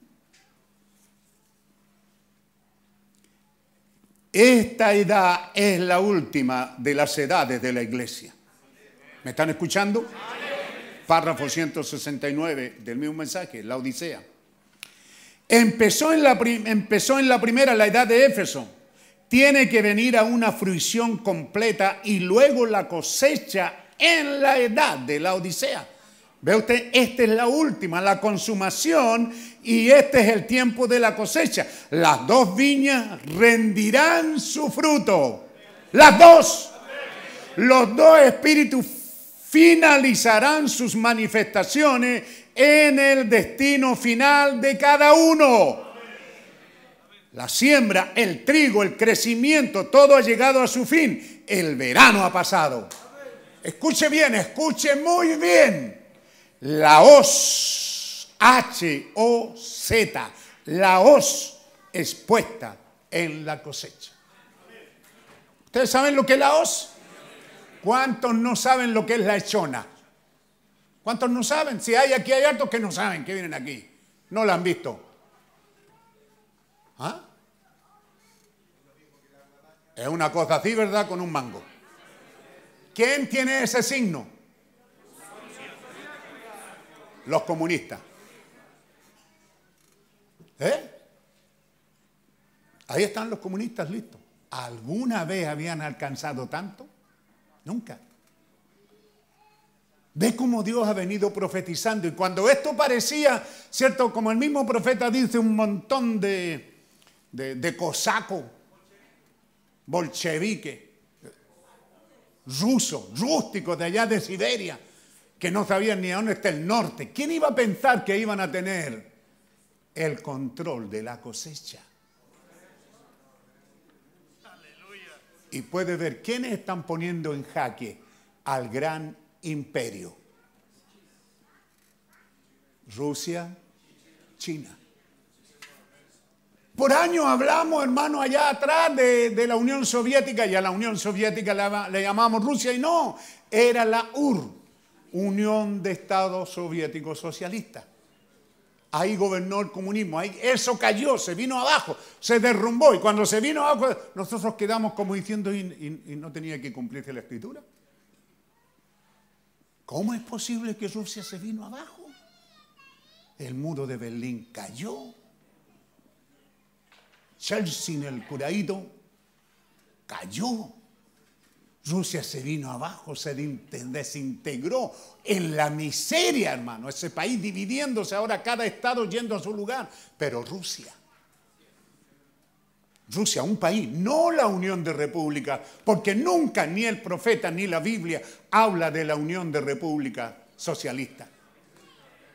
¿Mm? Habla de Rusia. Y Putin hoy día está en Rusia. Y Putin hoy día está haciéndole gallito al imperio. Porque ¿quién puede desconocer eso? De que el Estados Unidos es el gran imperio. Estados Unidos tiene una flota en el Pacífico, una flota en el Atlántico, tiene en todas partes el control. Pero aquí dice la hoz, he aquí. ¿Se acuerdan del poema de Cantari? ¿Ah? El invierno ha pasado. El verano está aquí. La hoz es puesta en la cosecha. ¿Ve cómo está el mundo? ¿Mm? ¿Ve cómo el gran gobierno mundial, el imperio, la fuerza de este día? Le cierra la puerta a China, hace ciertas cosas ahí para que no entre en Huawei. ¿Cuánto es? Y a los días después tuvo que bajar la guardia. ¿Por qué? Porque los chinos tienen tanto avance tecnológico que están superando a los Estados Unidos. No hay palabras para pronunciar una denuncia más áspera. Porque a la vez le puedo decir que jamás ha existido una gente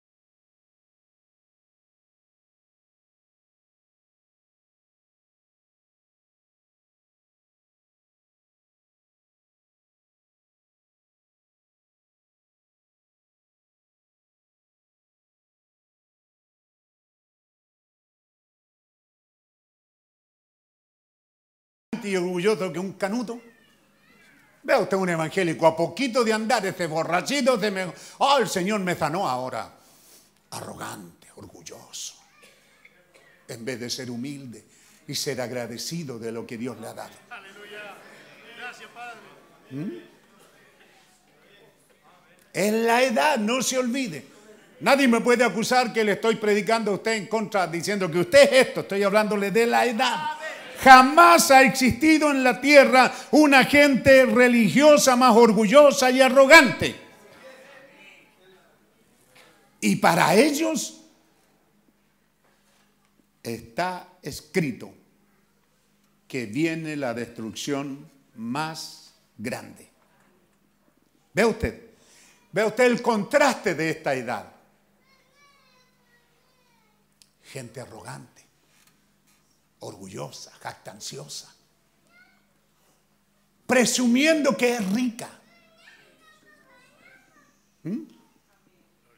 Yo sé que el auto, hermano, y cuando digo estas cosas son para la risa. Aquí ya tenemos cementerios de autos del año pasado. Este es un país, hermano, que ha avanzado hasta la locura. Así que tener un auto nuevo no es ninguna cosa. Es fácil de obtener. Pero es la arrogancia y el orgullo con que algunos andan en esos vehículos. ¿Mm? Pero vea usted el contraste. Hallamos que jamás, jamás ha habido un grupo en la tierra que será exaltado al mismo trono de Dios.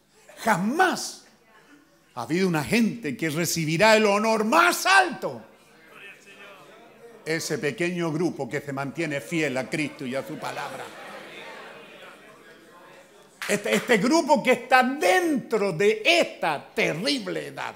Dios sabe que hay un pequeño grupo ahí que está recibiendo la presión de la edad. Pero hay un grupo que va a vencer la presión de la edad y la está venciendo. Un grupo que está consciente que hay gente pobre, que hay necesidades. Y que el bendito Evangelio tiene una de las tantas señales, una de ellas, el Evangelio es predicado a los pobres.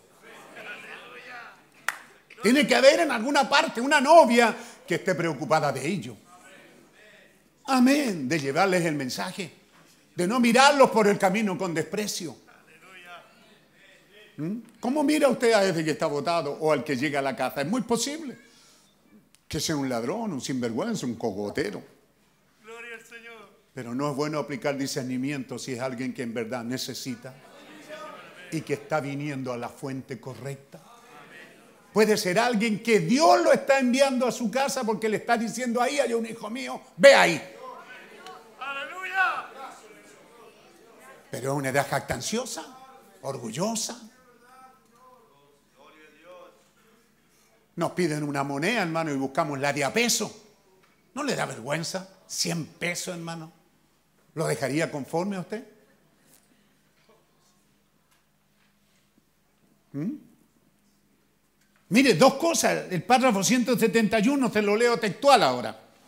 No hay palabras para pronunciar una denuncia más áspera y a la vez jamás ha habido una gente tan orgullosa, tan arrogante y religiosa que lo mereciera más. Hacia dónde ellos van. Sin embargo, el versículo 21 hallamos la gente de la vid verdadera, el espíritu verdadero, de la iglesia verdadera, exaltada al mismo trono de Dios con el honor más alto que se haya atribuido a un humilde y firme grupo espiritual. Esa es la hora que estamos viviendo. ¿No están aburridos? ¿Están despertando?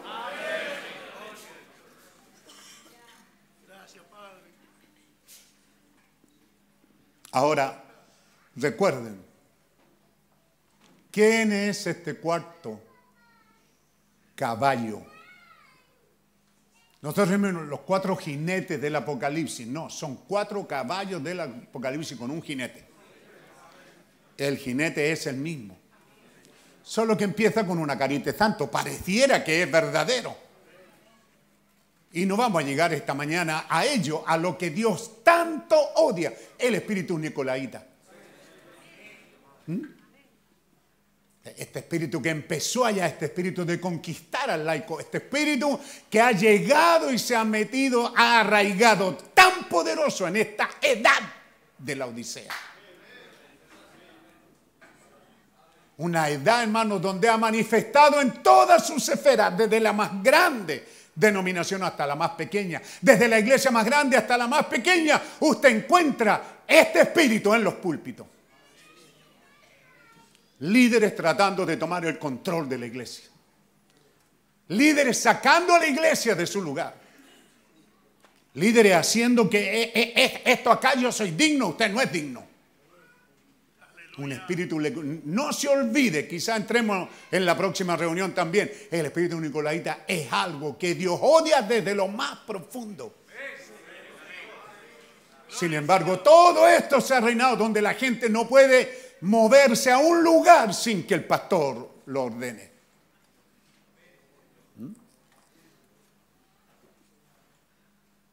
Iglesias que no permiten que sus hermanos vayan a visitar otra iglesia. No, usted no, para allá no, para allá no, para allá no. Ellos son los que deciden la conciencia, la vida de la gente. Ese espíritu de Nicolaita es maldito por Dios. ¿Mm? Pero es importante que usted vea, ve. Ahora este jinete de estos cuatro caballos que ha venido cabalgando a través de estos dos mil años, al llegar en esta edad, el ser viviente de esta edad final lo mira, lo observa, lo examina y dice, ese es muerte. Cuídense de ese tipo porque se viene matando natural y espiritualmente. ¿Mm? Si usted se descuida, le va a clavar una enfermedad de muerte y se lo va a llevar a usted antes del tiempo, porque es muerte. También viene con todo poder engañoso para matarlo espiritualmente. Aleluya, sí es de temer el tipo. ¿Ah? Es muerte, de todas maneras es muerte. Por eso que es importante que usted lo descubra. Y cuando un mal, una enfermedad venga, sepa que tiene derechos dados por Dios. Toda enfermedad, toda enfermedad es del diablo. Dios no viene con enfermedad ni males a su pueblo, es el diablo. Y Él está esperando que usted cometa un error para darle un golpe. Y puede ser que ese golpe sea mortal. ¿Mm? Él, no tiene cuidado de pequeños o grandes. ¿Mm? Por eso que se los vuelvo a repetir, hermano, porque yo siento aquí mismo en la iglesia. Yo soy un testigo, yo predico esto, iglesia, y allá en- en- en- en la internet. ¿Mm? Yo, yo no tomo mis vacaciones una, dos veces al año. Generalmente cuando voy, voy a visitar otra iglesia. ¿Ah? No estoy pidiéndole aquí a los diáconos y a los oficios que me aseguren bien pagado 15 días en algún lugar. No, Señor. Pero predico que un pastor lo merece y lo necesita. Él y su familia. Qué pena que las iglesias sean egoístas, vean por ellas nomás. No se da cuenta que a veces llega enero, febrero y todos te mandan cambiar y ni siquiera le preguntan al pastor si va a salir.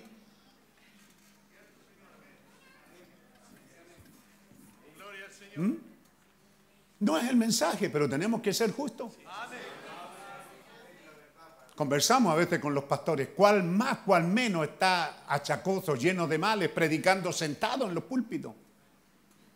Porque la carga no ha sido liviana. Pero a veces la gente en vez de tener un ojo compasivo y procurar ayudar a tu pastor, a veces están ahí, está, en la casa y resfriado, ¿será porque el pastor está mal? Porque a veces, a- así me preguntó a mí uno. Un hermanito inocentemente me dijo, allá está pasando ciertas cosas en una iglesia, hermano, será porque el pastor, porque él es la puerta. Así que ahí le echan la culpa a uno que las enfermedades vienen porque el pastor abrió la puerta. No, señor. Si hay alguien que la mantiene cerrada, somos nosotros. Pero si usted con alguna cosa de su vida la abre, Dios prometió sanar a su pueblo. ¿Mm? Toda enfermedad, escúchelo bien, toda, toda, toda enfermedad viene del diablo. Dios no es culpable de enfermedad. Dios es el que trae toda sanidad. Sin importar si llegó por una yerbita, porque dice la Biblia que Dios nos dio la naturaleza para que de ella nos ayudemos en nuestros achaques. ¿Ah? Dios nos dio buenos médicos, así como hoy día que tenemos auto hay buenos mecánicos. Hay buenos médicos, podemos ser por la, por la medicina. Pero debemos de orar cuando va en camino, Señor, voy en camino a, ¿usarás este canal? Para mi esposa, en desesperación, dice, si usted ama a su esposa, lo primero que hará al ver la mar es, vamos al... Hoy día decimos aquí la posta. ¿Eh? Sapo hoy día. Cambiaron las cosas, en mi tiempo eran postas. Eso es lo primero. ¿Ah? Si alguien se enferma y usted ama, lo primero que tiene que decir, Señor, yo no sé el canal, pero Señor, vamos a ir a alguien que ha estudiado este auto y puede echarle su ayudadita. Pero Dios sana por la oración de fe. Dios sana por la música, la alabanza. Amén. Dios sana por la hierbita. Dios sana. Toda sanidad es de Dios. Alguien iba a un médico por ahí hace años atrás y me dijo, pero hermano Pedro me dijo, si el médico me, me dice a mí, usted tiene que creer en Dios. Hasta los brujos le dicen a usted tiene que creer en Dios, pues saben que la enfermedad va a venir de una sola manera, de Dios. Y por eso Dios dijo, no es bueno que usted vaya a los brujos. ¿Ah? Para eso tiene la Biblia, para eso tiene diáconos, tiene ancianos, tiene el pastor de la iglesia que oren por usted. No tiene que ir a santiguarse, hermano. Son palabras chilenas, por si acaso. Ahora noten ustedes. Ninguno, este, este, este versículo, este 117 del cuarto sello, anótelo hermano, es muy importante. Ahora tiene un nombre que es muerte. Ahora noten que ninguno de los otros jinetes, ninguno de los otros caballos o ninguno en ninguna ocasión cabalgó este jinete. Este hombre no tuvo nombre, pero ahora es llamado muerte. No había sido mencionado antes, pero ahora es revelado lo que él es, muerte. ¿Quién lo revela? Dios por medio de qué? Del águila. Y el águila es un profeta. Y el profeta es el mensajero a la séptima y final edad. Es el mensajero a la séptima y final edad.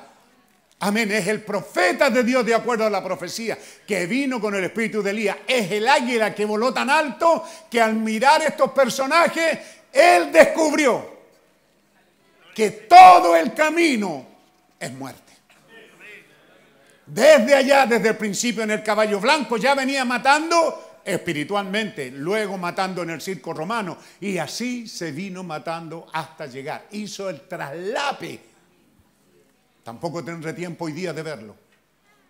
En, el libro de Daniel, ¿verdad? Cómo este imperio romano cae y ahora se levanta esta pequeña bestia y hace el traslape del imperio romano al papado romano. Y cómo viene a través del papado romano y llega Apocalipsis 13 cuando aparece esta bestia. Esta misma bestia, con los mismos poderes, de los cuatro, de, los cuatro imperios aparece en Apocalipsis 13 y también aparece la imagen de la bestia. Qué tremendo, hermano. Y nos trae entonces hasta este día. Y en este día que tenemos es muerte. Es la peor plaga de todo. Seguro que podríamos predicar sobre este punto y presentarlo muy claro, pero cualquier cosa que es anti, que es en contra de lo verdadero, tiene que ser muerte porque solamente hay dos cosas, vida y muerte. Y eso prueba que la revelación del Espíritu Santo respecto a esto aquí en este día es exactamente la verdad. Anticristo, Él es muerte, porque la palabra, como veremos más adelante, y se los leí, es vida. Este mensajero que está hoy día en la edad, que está gobernando en la edad, que está mandando en la edad, en la política, desde el gobierno, pasando por los alcaldes, por todos ellos, pero también por la iglesia, desde la católica hasta esta hora final. ¿Quién es el que tiene el control? Este poder de muerte. Pero en este mismo tiempo también hay un poder vivificador, aleluya. Ya ha salido el sol.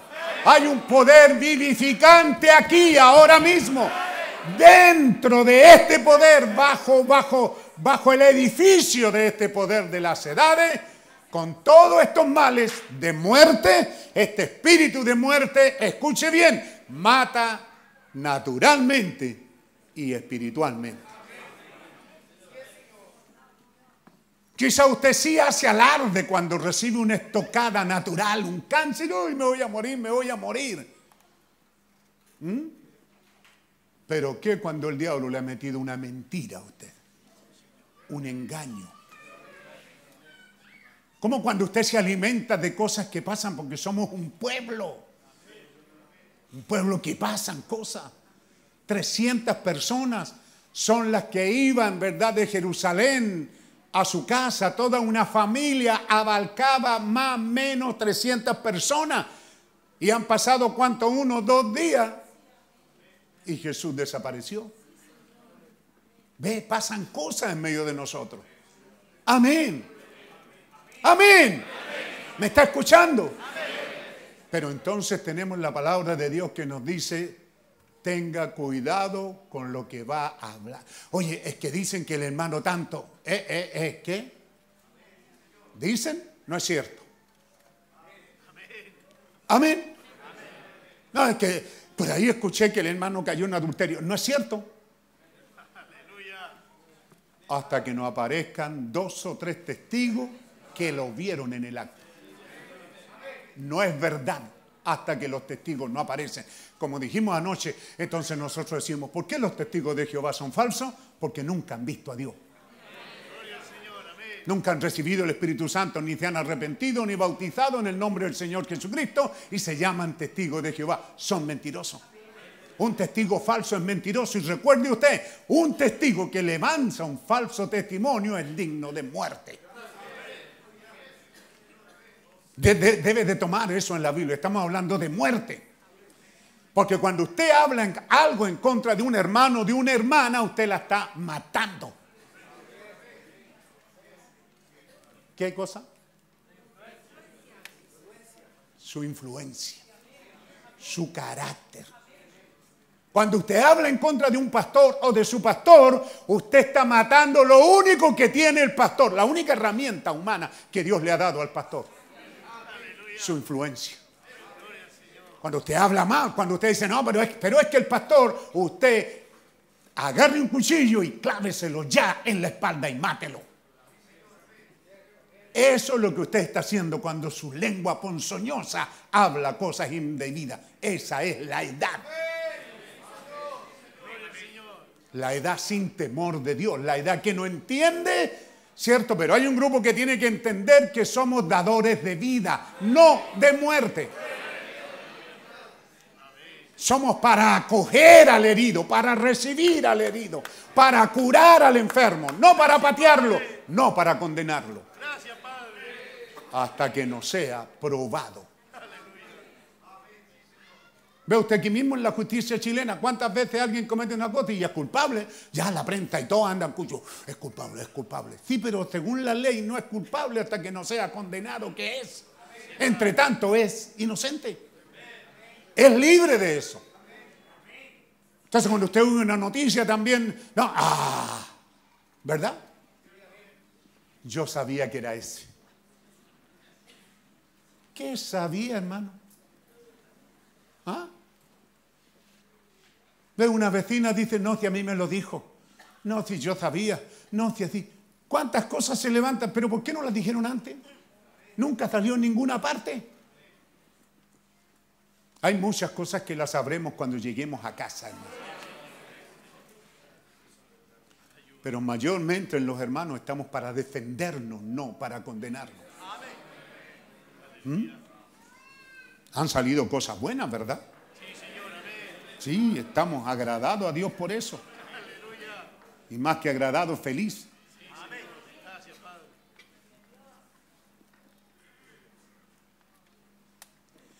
Ve, allá en la primera edad se levantó el león de la tribu de Judá. Escuche bien, la influencia de su propia vida conquistó la edad.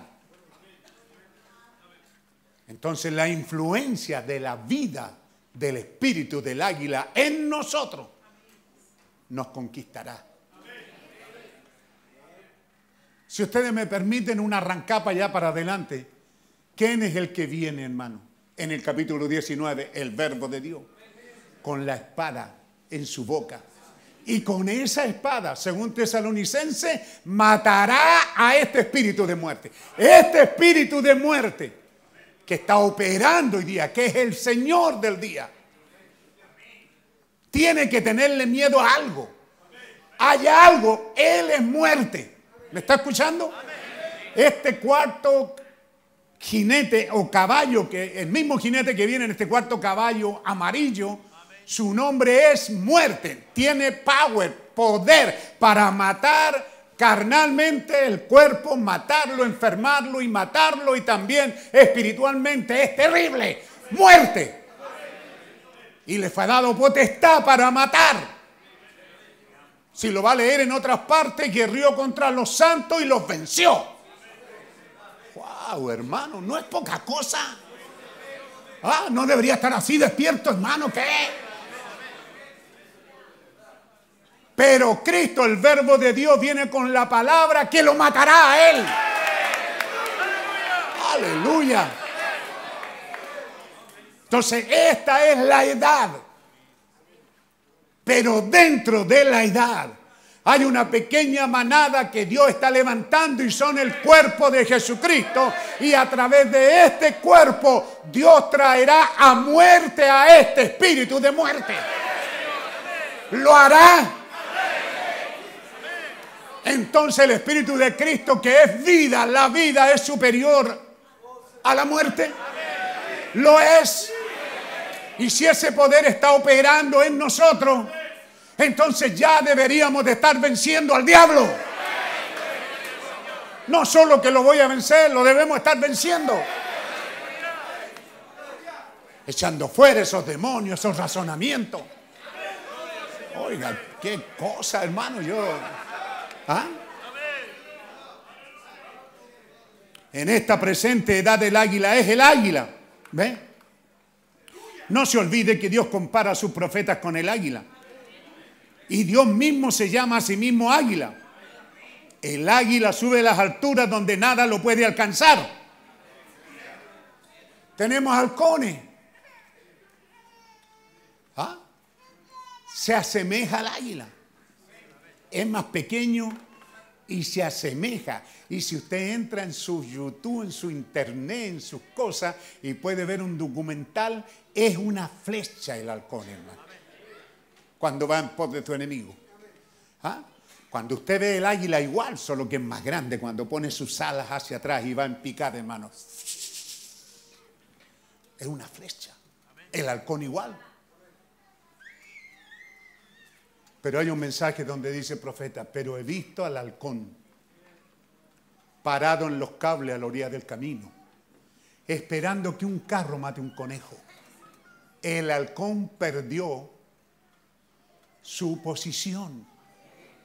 El halcón fue creado para cazar su propia presa, pero ahora usted ve, hermano, en la Panamericana, los que viajamos llenos de halcones. El que es un tipo de halcón.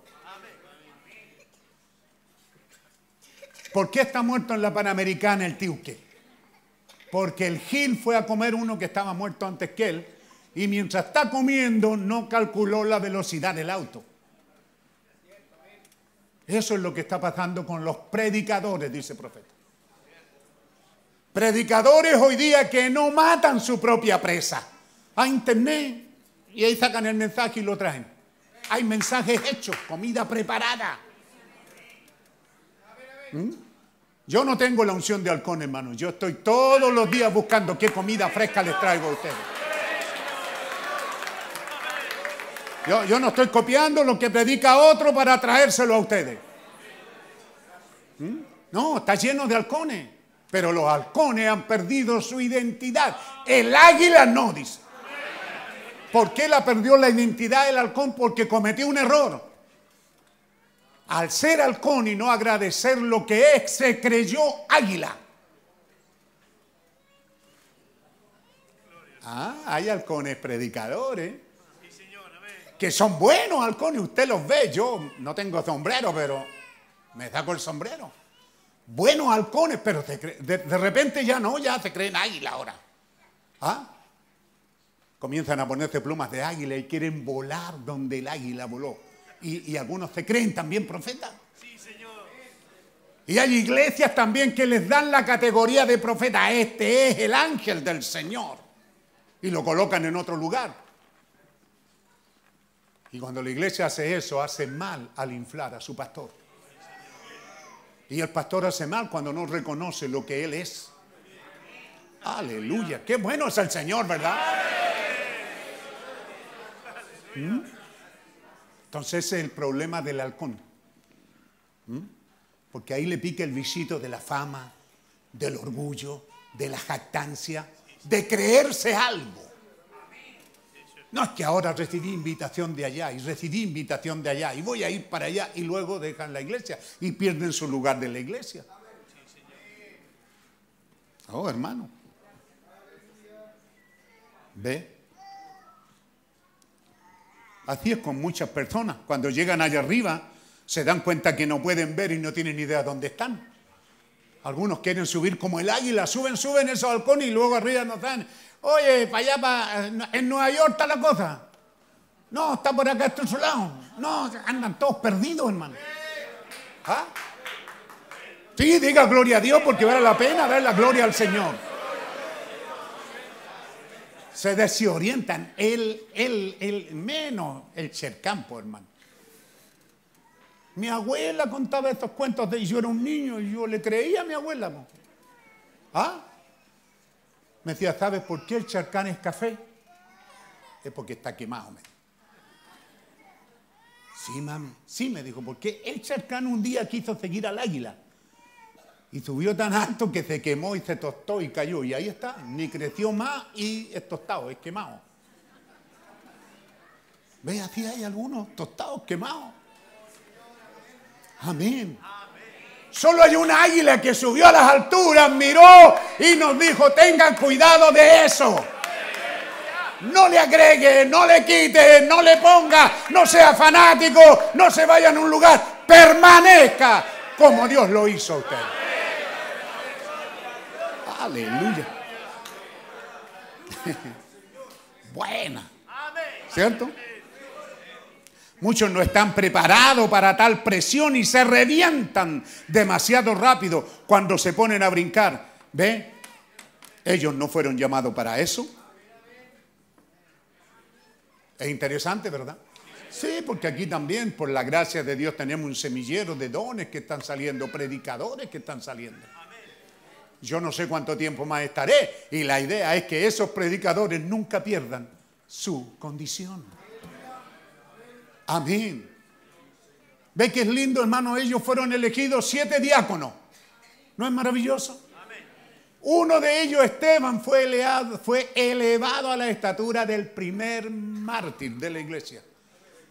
Le fue dado el privilegio de que su mensaje abarcó todo un capítulo, siete de hechos. Él salió de la esfera de diácono. Hermano diácono, hay por ahí, salió de la esfera de diácono y subió más alto hasta donde Dios le permitió y llegó al grado de evangelista. Amén. Y murió, dio su testimonio con ellos. Capítulo 7, pero en el capítulo 8 hay otro evangelista. Hay otro diácono que sube a la esfera también. Ah, un poco más alto, Dios lo honra y lo vindica como evangelista. Ese es Felipe. ¿Está por ahí? Ah, no, todavía, está, todavía están en Esteban. Un poquito atrasado el culto de ahí arriba.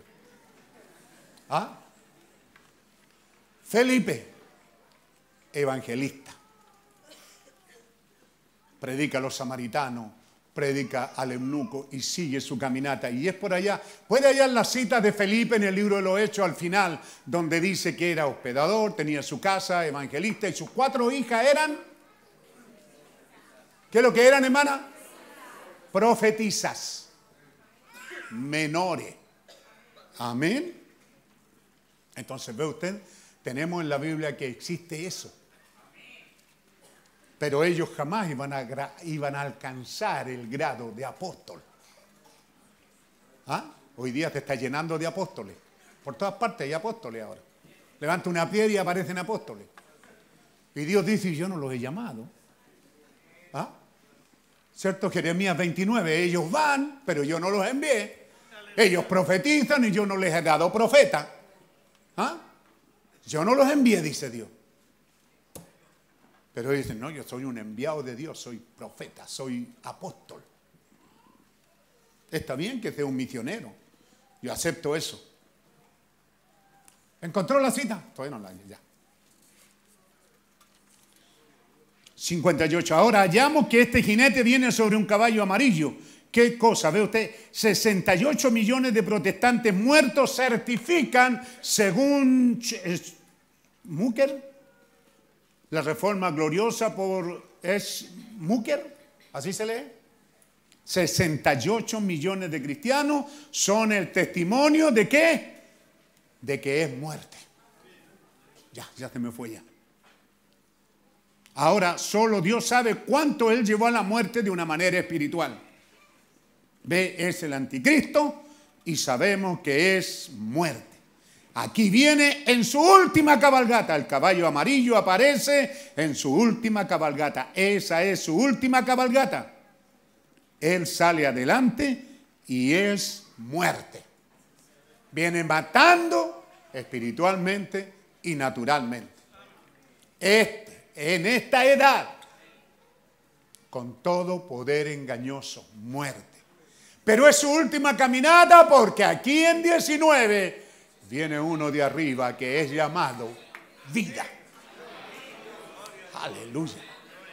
Bendito Dios Todopoderoso. Cuántas cosas más, hermano, y el tiempo se nos pasó. Pero lo vamos a dejar hasta aquí porque es bueno tomar eso, ¿verdad? Y entonces dijimos aquí en el párrafo 194, 194 eh, del mensaje La Palabra Hablada la simiente original, párrafo 2, dice, en primer lugar, usted solo puede servirle a Dios en la forma que traten y crean a los siervos que Dios envía. ¿Se acuerdan? ¿Cuál es la obra de Dios? Que creáis en el que Él ha enviado. Depende del trato que usted le da al mensajero de la edad, del trato que le da. Y si le ha creído, es como Dios lo trata a usted. Y de la única manera que usted puede servir a Dios es manteniéndose. Solo pueden servir a Dios en la tierra en la medida que reciban a los siervos de Dios que son enviados a la tierra.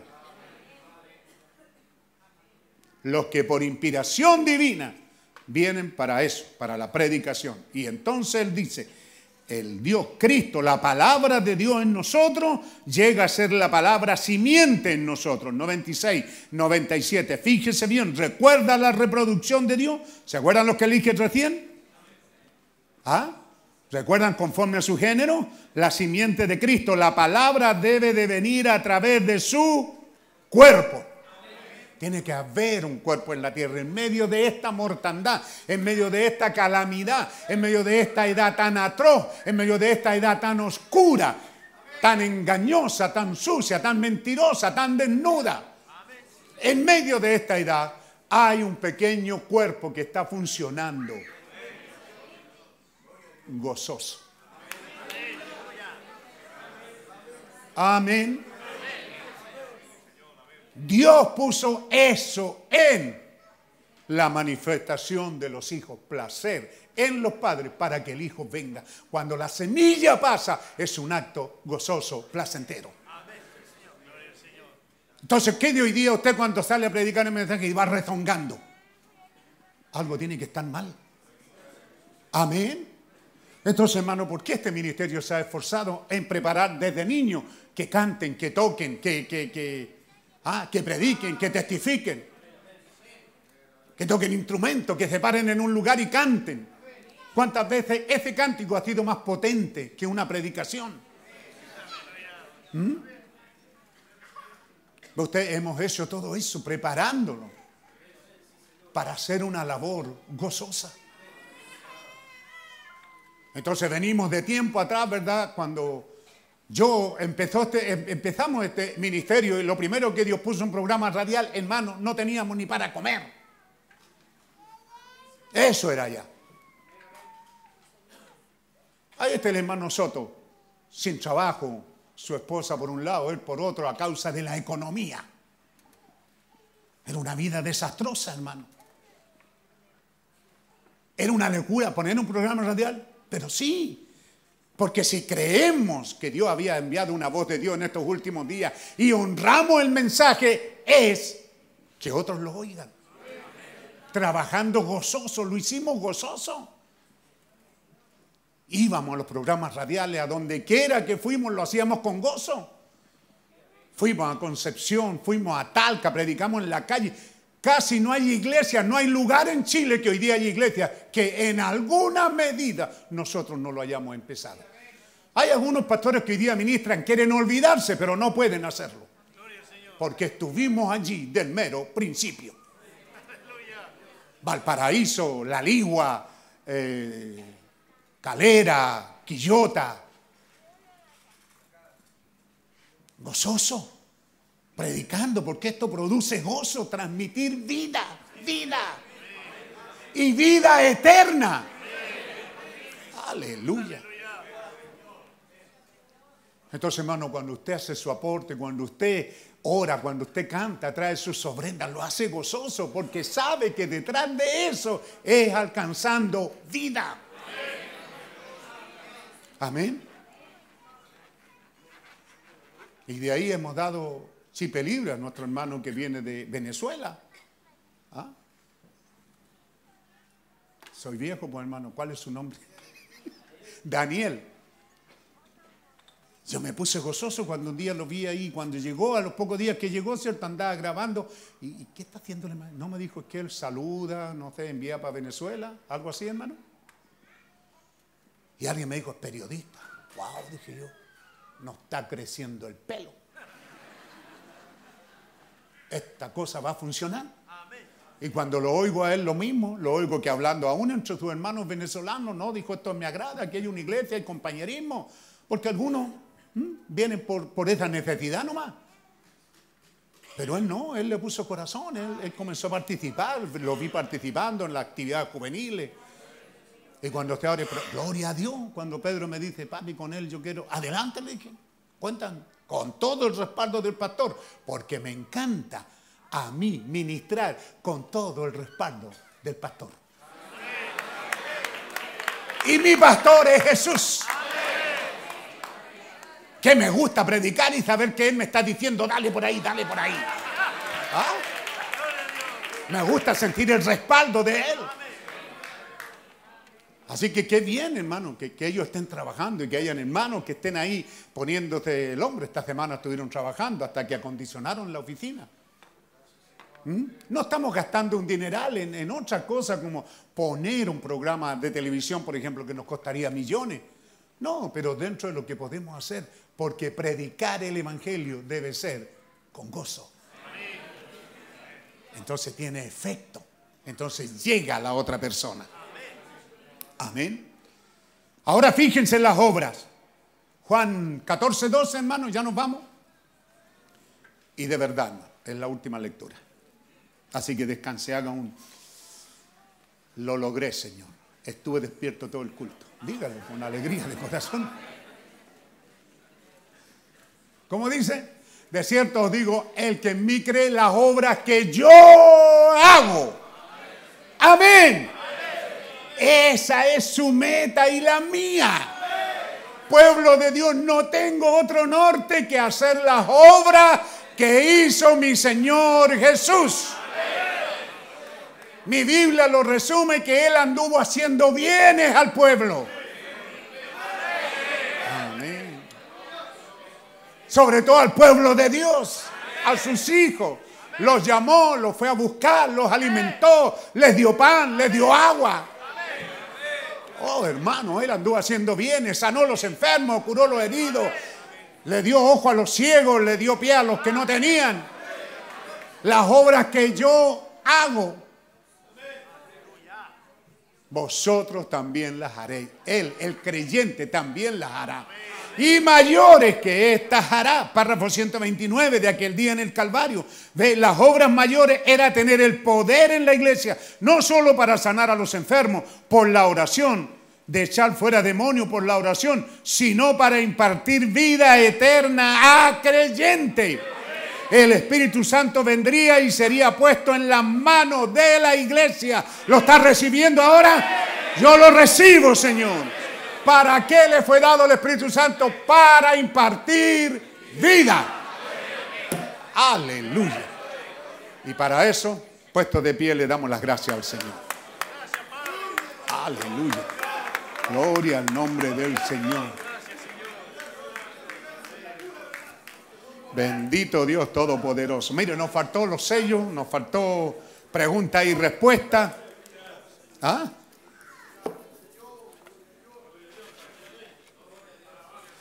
Mientras está así de pie.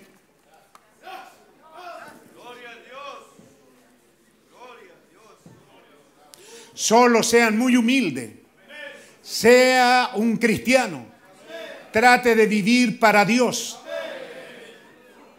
Hay algunos que no están haciendo esto aquí, pero háganlo. Vivan honestamente con su prójimo. Amén. Amen a aquellos que no lo aman. Viva esa vida humilde. Yo tengo un consejo para usted, hermano y amigo. No le ponga su propia interpretación a nada. Solo sigan adelante. Vivan una buena vida cristiana. Porque si usted comienza a ponerle interpretaciones, se hallará todo enredado y perdido. ¿Qué es lo que nos es requerido, hermano, al llegar a este punto de la revelación? El profeta dice, no haga nada. Ningún cambio. ¿Qué es lo que hago? Viva esta vida cristiana. Sea dulce, sea amoroso. A ese que no lo ama, ámelo. ¿Puedo hacerlo? Sí, Señor, puedo hacerlo. No le agregue a la palabra ni le quite. Amén. Gócese con el Señor. Pero cuando sienta su presencia, si es posible, caiga de rodillas y dígale, heme aquí, Señor. Heme aquí, Señor. ¿Qué más podemos hacer, hermano? Usted no puede decirle nada. Hermano Branca, pero cuando esa columna de fuego viene, ¿por qué usted no le pregunta? ¿Ah?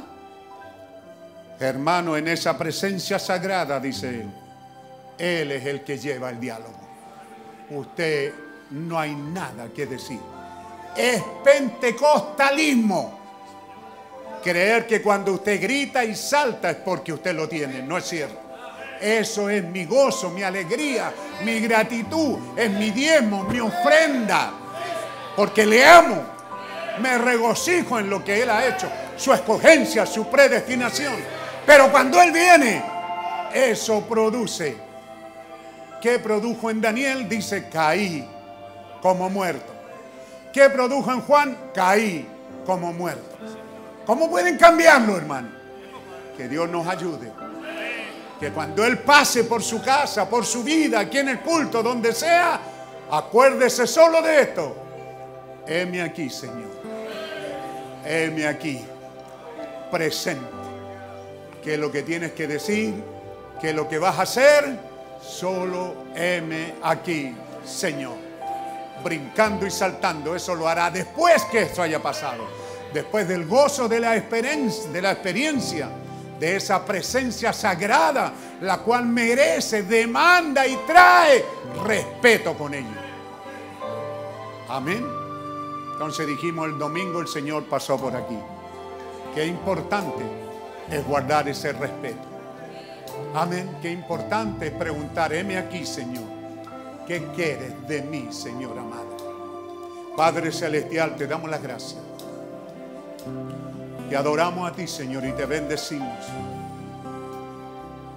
Te damos honor, gloria, adoración y alabanza. Recibe esta palabra, Señor, un poco mal hilvanada. Porque llena tanto mi corazón este tema, Señor, de hablarle a la congregación donde estamos caminando. En el bosque más tétrico de toda la historia del mundo. Estamos caminando en, un camino de muerte. Pero en esta misma hora hay vida eterna en nuestras almas. Qué contraste más maravilloso, Señor. Qué contraste más tremendo, Padre Celestial. Ayúdanos a disfrutar de ello, Padre. Ayúdanos a disfrutar del llamamiento y la escogencia. Y al terminar el culto, aquí estamos, Señor, diciéndote, heme aquí, Señor. Heme aquí, Señor. Aquí estamos firmes, Padre, creyéndote y llamando. Viviendo una vida cristiana lo más apegado al cristianismo que podemos. Al caminar en el sendero del trabajo, de la población, del sector donde vivimos. Haz, Señor, que cristianismo aflore en nuestras vidas. Somos rápidos, Señor, somos enojones. Es una edad neurótica. Pero Padre, que el Espíritu Santo nos traiga quietud, dulzura y amor en la hora de emergencia. Padre Santo, ven y vindícate a ti mismo y vindica esta tu palabra en mi vida. Dígaselo, hermano, Señor, vindica tu palabra en mi corazón. En esta hora en que este ángel de muerte está pasando por la tierra, en esta edad de muerte, hay un espíritu de vida que yo lo tengo, yo lo quiero, lo estoy recibiendo. Yo quiero impartir vida, Señor. No lo merezco ni para mí mismo, pero qué gozo será impartir vida eterna. Dame la oportunidad en el camino, Señor. Dame la oportunidad en el trabajo, en el sector donde viva, donde esté, de impartir vida. Dame el gozo. El gozo de la salvación, Padre Celestial. Gracias, Padre. Gracias, Señor. Gracias te damos. Vindica tu palabra en cada corazón, oh. Padre Santo, lo harás. Te lo pedimos humildemente. Santo, santo, santo eres. Dele las gracias al Señor. Riegue la palabra con acciones de gracia. Mientras los músicos cantan, usted rieguela ahí. Dígale gracias, Señor. Gracias, Señor. Gracias, Señor.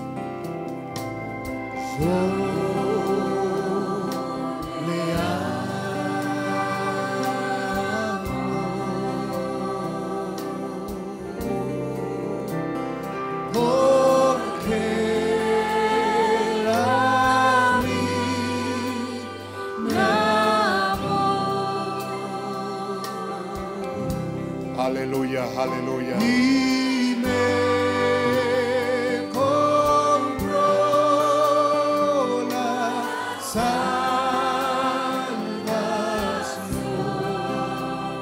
allá en la Deje la música y tararelo. Téngalo en su corazón y dígale, yo te amo, Señor. Fuera Jesús que le preguntara, ¿me amas? ¿Qué le diría en esta hora? Y si lo volviera a preguntar y lo volviera a preguntar. Taralelo para la gloria de Dios. Anita.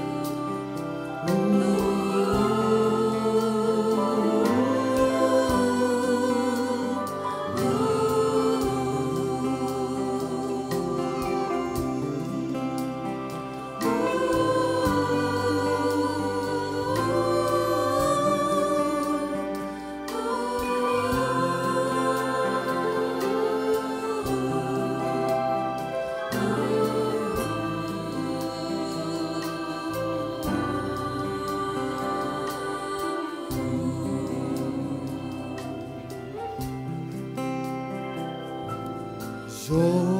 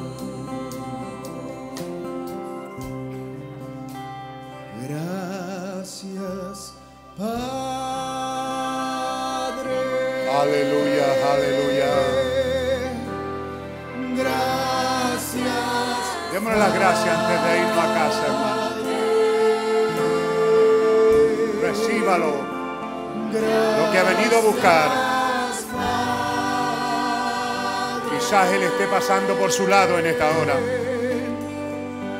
para darle lo que ha venido a buscar.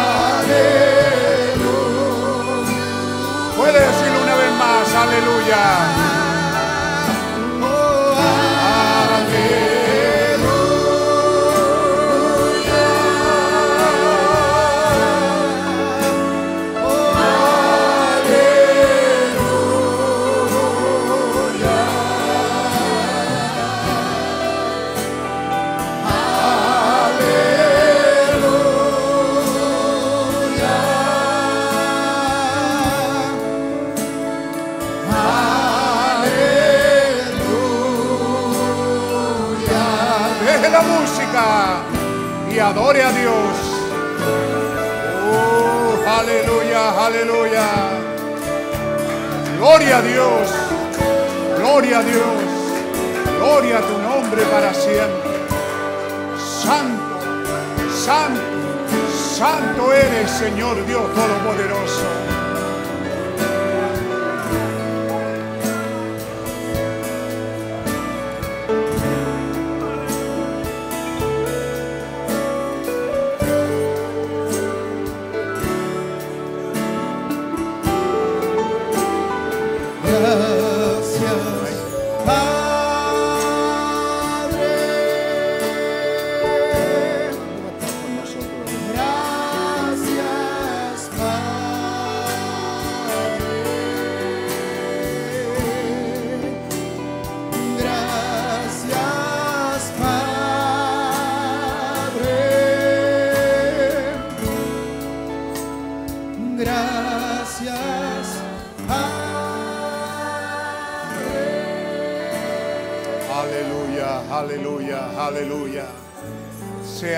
Y riegue con acciones de gracia. Y pídale a Él que pase por su lado. Dígale, pasa por aquí, Señor. El ambiente está perfecto. Tu palabra ha salido y la atmósfera está lista para que cualquier cosa puede suceder ahora mismo. Reciba la bendición de Dios en esta hora, allí donde está. Abra su corazón mientras seguimos adorando, alabando a Dios un momento más. No nos vayamos así. Démosle a Él todo honor, toda gloria, toda adoración, toda alabanza. Él es digno de todo ello. Adorémosle y hagámosle bienvenido. Démosle las gracias por haber estado con nosotros. Démosle las gracias por este mensaje. Gracias, Señor.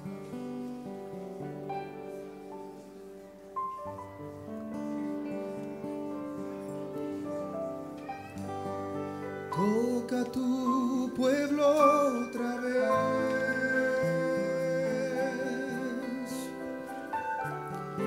Con la diestra de tu gran Extiende tu mano, Señor, y tócame otra vez.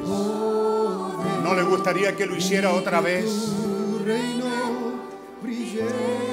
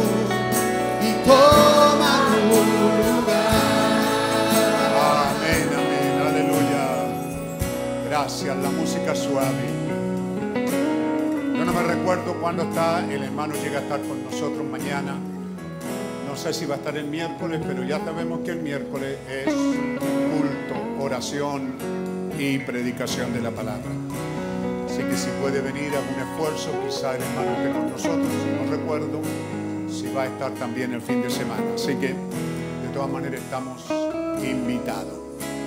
Amén. Y mantengámonos en estas cosas maravillosas que Dios nos ha dado, creyendo que en cualquier momento algo va a suceder en nuestras vidas. Estamos viviendo en ese tiempo.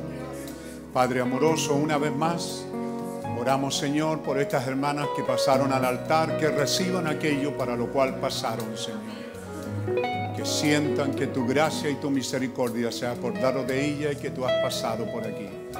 Ahora, Padre Santo, una vez más pedimos tu bendición, que nos guardes en el camino de regreso a casa. Nos encomendamos a tu mano amorosa, protectora y segura, y el uno al otro en amor, en el bendito nombre del Señor Jesucristo. Amén. Amén. Tomen asiento, hermano. A veces eh, me recuerdo que digo cosas que pudieran ser mal entendidas. Pero para nuestro hermano Fonseca, el hijo que está aquí, que ha estado viniendo, son las mejores palabras que puedo tener para su papá, que fue un hombre que no creyó a media ni predicó a media. Él se entregó con todo su corazón, con toda pasión, con todo amor. Yo fui a verlo al hospital y él allí lo único que quería era seguir predicándole a las enfermeras. La llama que estaba en su corazón era tan grande. Así que lo que quiero decir que las familias muchas veces oímos noticias que son felices porque el hombre murió escalando el Everest, murió en lo que amaba. Otro murió allí en el mar, en esas tablas, ¿verdad? En, la, en las olas, murió en lo que amaba.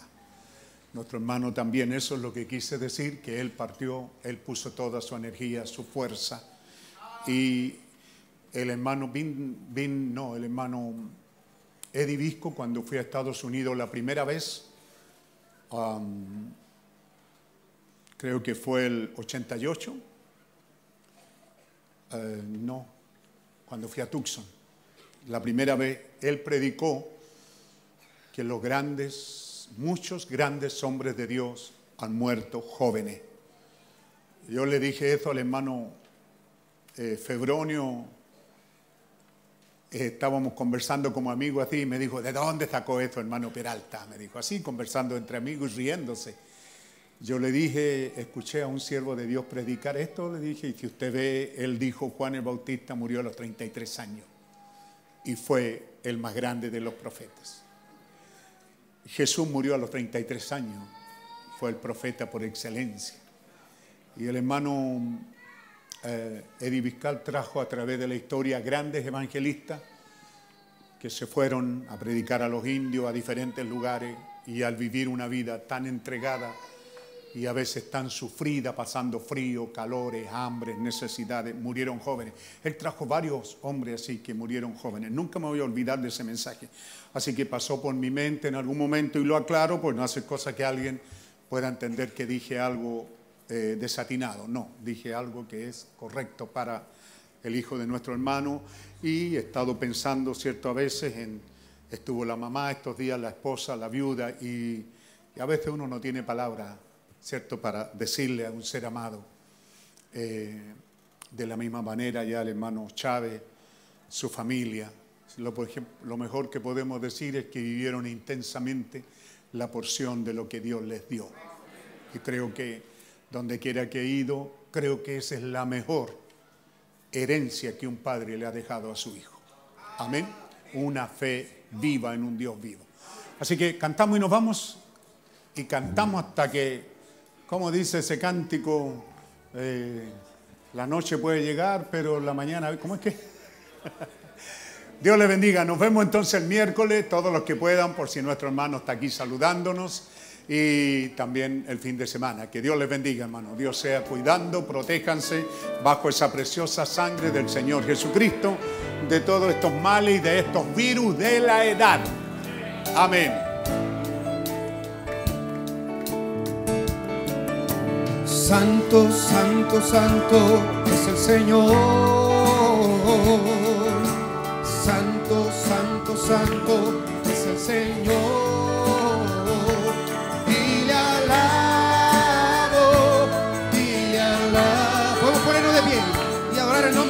Juntos antes de irnos a casa. Santo, santo.